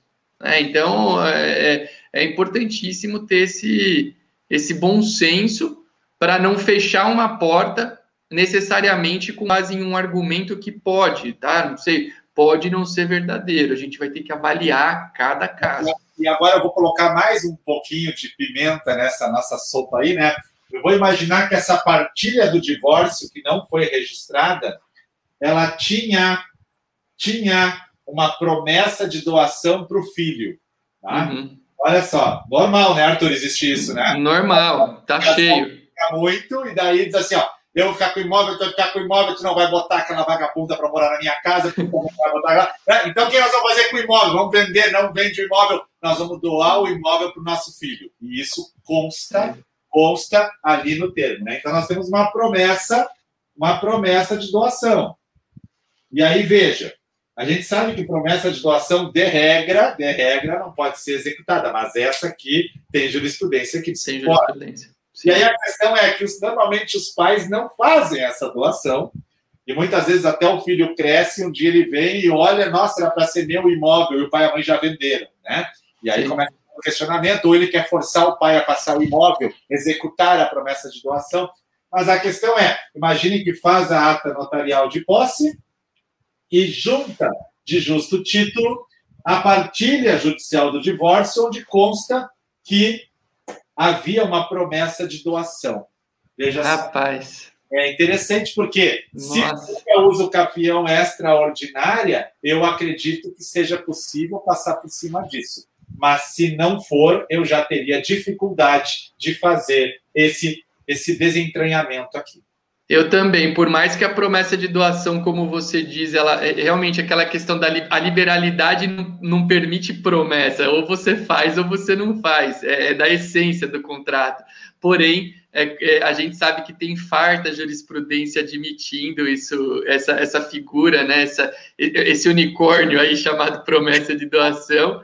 E, e, e, eu também teria essa dificuldade. Eu acho que se, se a gente tivesse que trabalhar com esse documento como um justo título, de fato, o desrespeito a essa promessa de doação não nos permite formar uma perfeita cadeia transmissiva aí de direitos. E, e é um tema interessante também. Tem, nossa, tem, é, é muito, tem muito, muito, perfil de documento, né, Marcos, que a gente poderia. Os caras, esse artigo 13, eu falo que até reserva, reserva de, de imóvel eles consideram como, como um possível justo título para dispensar a anuência do proprietário. Reserva. Uma reserva de um imóvel é permitido. Olha só. Exato, exato. É muita coisa que é possível. Muita. E para finalizar, porque já tem uma hora e quarenta, né? É, o, Fra o Francisco já tá, já tá me puxando puxando meu pé aqui, que ele quer que eu vou caçar bicho com ele, que é a principal, o principal lazer dele e tal seria caça aos insetos. Eu já tô sendo chamado por ele para caçar insetos. o raciocínio de que aqui o justo título agora que ele apresentou foi uma escritura pública de doação com reserva de usufruto. E quem está querendo fazer, e ela foi impugnada, essa foi recebeu uma nota devolutiva essa escritura, doação por reserva, uma nota devolutiva. E é o uso frutuário que quer fazer a uso capião do uso fruto. Olha que legal isso aí, né? Então você. E dizer... a gente não falou sobre isso, né? A uso capião ela não é só de propriedade, né? Quaisquer, quaisquer direitos aí passíveis admitem a, a uso capião. Então é interessante. E aí a ideia dele qual é? Ó, eu, meu pai me doou o, o imóvel e reservou para instituir o usufruto para o meu irmão. Bem, tá, não é nem reserva, é instituição. Então, usufruto para um, não propriedade para outro. Tá. Agora, a escritura foi impugnada, recebeu uma nota devolutiva. E o uso frutuário ficou lá no imóvel anos. Mas ele está irregular lá, né? Ele quer regularizar esse usufruto. E ele pensa em fazer uma usucapião do usufruto e chama o notário para fazer uma ata notarial e agora ele apresenta essa escritura como um justo título. Olha que interessante a composição que se arma agora no registro de imóveis, né? E se já é difícil atestar a posse, eh, vamos chamar de regular, imagine para o tabelião fazer uma ata notarial na qual você ateste o usufruto. Olha como você tem que ter uma sensibilidade na, na elaboração do documento, porque não é propriedade, é usufruto. É isso aí. É, né? quem, adora, quem adora aquelas minutas prontas deve ter dor de barriga quando se depara com isso, né? Porque você tem que mudar a minuta inteira, né? É claro que minuta é bom, mas. Ah, eu acho que minuta faz parte, tudo bem, mas assim, ó, eu digo, se faltar luz no teu cartório e os, os no-breaks não voltarem, tiver uma crise nuclear, assim, acabar com tudo, você faz uma escritura na, na caneta ou não? Isso é importantíssimo. Eu sempre digo, se faltar luz e der uma descarga nuclear, assim, que matou os meus no-breaks, eu ficar sozinho no balcão e chegar alguém eu consigo fazer protocolo e registro. Consigo, tá? Porque a gente ainda tem a caneta na mão e isso. Aqui, ó. e aí cai daqui, ó, né? Tem que ter, tem que ter a cachola funcionando também, né? Isso aí. Mas, Arthur, eu, já, já, eu poderia falar muito mais sobre Não, isso. Não, poxa, foi, foi demais, Marcos. Aqui tem um procedimento que vai andar no registro até o final, vai passar por negativas, por edital, por intimações, e ao final o registrador vai dar um despacho, vou chamar assim, que ele vai formar um título, e esse título, então, que é a criação do título pelo registrador, uma coisa inédita no Brasil, esse título, quem criou o título é o notário de regra, esse título vai ser registrado depois. Tá? É um procedimento que a gente precisaria de mais horas para conversar. No teu ah. curso, disponha da aula de uso capião, se tu quer. Tá? Podemos, eu, eu, eu no, no, curso, no, no, Desvendando, a gente vai. Eu, inclusive, eu estou fazendo a gravação dessas aulas nesses, por esses dias. Uh, eu, eu mesmo fiquei a cargo aí de gravar as aulas de ata notarial e de ata notarial para uso capião extrajudicial, na qual a gente trata de alguns aspectos mas eu acho que pode ser um tema bem legal para a gente conversar, porque é, é, algo que gera interesse em todo mundo. Quem trabalha dentro do cartório precisa aprender. Eu ouço muito as pessoas falando, pô, eu fui no cartório da minha cidade, o cara não, é, eles não querem fazer a ata notarial, ficam impondo dificuldade. Então, eu, eu acho que quem está dentro do cartório tem que entender é, que é uma mecânica muito importante para a sociedade, de ambos, tanto notas quanto o registro imobiliário. Uh, o advogado tem um campo de atuação é, promissor, porque ele precisa participar do procedimento. E, meu amigo, se você está estudando para concurso público de cartório, tenha certeza que esse é um daqueles perfis de tema aí que podem cair em primeira fase, em prova escrita, em prova oral. Então, é um tema bem legal e a gente pode falar sobre ele sim. Mas acho que a gente já viu aqui, essa manhã foi muito boa, a gente conversou sobre vários temas, várias ideias. Eu quero agradecer muito, viu, Marcos, a tua, a tua presença. Eu sei que o teu tempo é bem valioso, você está envolvido em múltiplos projetos, então contar contigo aqui nesse, nessa manhã para trazer tanto conteúdo de qualidade foi um presente para todos que nos acompanharam e para mim também, que é sempre bom aprender e ouvir bons ensinamentos. Então, eu quero te agradecer e deixar aberto aqui o espaço. Não sei se você quer deixar algum último recado para a turma antes da gente encerrar. Com certeza eu agradeço o convite, muito obrigado. E dizer assim, Arthur, quando você marcar essa aula, eu quero fazer ela ao vivo com os teus alunos, né? Vamos, vamos fazer. Na plataforma, mas marcar um dia, uma noite, para eu conversar com eles sobre uso capião. Nessa aula, se você estiver junto, já vai falar de ata. E eu também vou trazer junto mais alguma professora do meu curso que entende de registro de imóveis também para falar sobre o procedimento, que aí a gente faz uma aula mais dinâmica. Ontem à noite eu fiz uma aula dinâmica na pós e, e pode marcar assim das, das 7 às 10 da noite. Vamos destrinchar. Vai ser um prazer estar nesse teu curso, nesse projeto aí. Agradeço novamente o convite. Agradeço a todos que estão na sala online. Ainda tem 117 pessoas ali, veja. É, só faz quase duas horas que a gente está aqui conversando. Maravilha, o chat está lindo, lindo, lindo. Parabéns a todos que, que têm interesse. As pessoas que estão aqui hoje estão comprometidas, Arthur. Elas Sim. estão comprometidas porque sábado de manhã a live tem uma hora e 48 já, e ali tem pessoas comprometidas que Sim. querem aprender. Isso é muito bonito de ver. Muito bonito mesmo, é muito gratificante. Muito mesmo, muito mesmo. É diferente de envolvimento, tá? Sim. Ô, Marcos, eu vi um pessoal perguntando aqui, falando quando que você vai abrir a próxima turma do teu curso? Já Sim. tem data? Sim, já tem. Deixa eu pegar aqui. Conta pra gente aqui, porque o pessoal eh, teve umas boas pessoas que falaram aqui que querem estar na próxima turma. Dia 31 de maio abre a nova turma. Tá? E aí ficar três dias aberto o carrinho. Dia 31 de maio, 1 de junho e 2 de junho. Daí você vai poder fazer o boleto para dia 9, 10, depois que receber o pagamento, pode fazer parcelado no cartão em 12 vezes. A última turma custou 757 o valor, quer dizer, perto do que nós entregamos, isso é um valor. Muito, né, e... muito, muito barato. É, é então, pouco venha estudar conosco, conhecer. Agora estão fechadas as inscrições, por quê? Porque a gente tem que ter um controle de quantos alunos entram e quantos a gente pode atender. Se eu deixo aberto, posso perder o controle, está entrando gente. Então, assim, a turma, eu já mais ou menos mapeio pelas perguntas que vêm e consigo ir respondendo, e os professores também, e a gente vai gravando novas aulas. Dia 31 de junho, eu abro o carrinho. 31 de maio, né? de maio, tem um de maio, maio, perdão. 31 de maio. Então, pessoal, quem quiser fazer o curso do Marcos, próxima turma, 31 de maio. Deixei aqui para vocês na tela e no chat o link para o Desvendando Tabelião. Vendas até amanhã para a nossa primeira turma. As aulas começam terça-feira, sete e meia da noite. Uma aula ao vivo comigo sobre a contextualização da atividade do tabelião de notas no nosso direito brasileiro. Foi uma alegria enorme estar com vocês aqui. Muita alegria, muita felicidade, muito conhecimento. Obrigado a todos que por aqui passaram. Parabéns pela energia, pelo engajamento e pela vontade de aprender. Marcos, valeu. Muito obrigado mesmo. Foi ótimo ter você aqui. Bom valeu. final de semana a todos. Valeu. Um Até mais. Tchau. Tchau.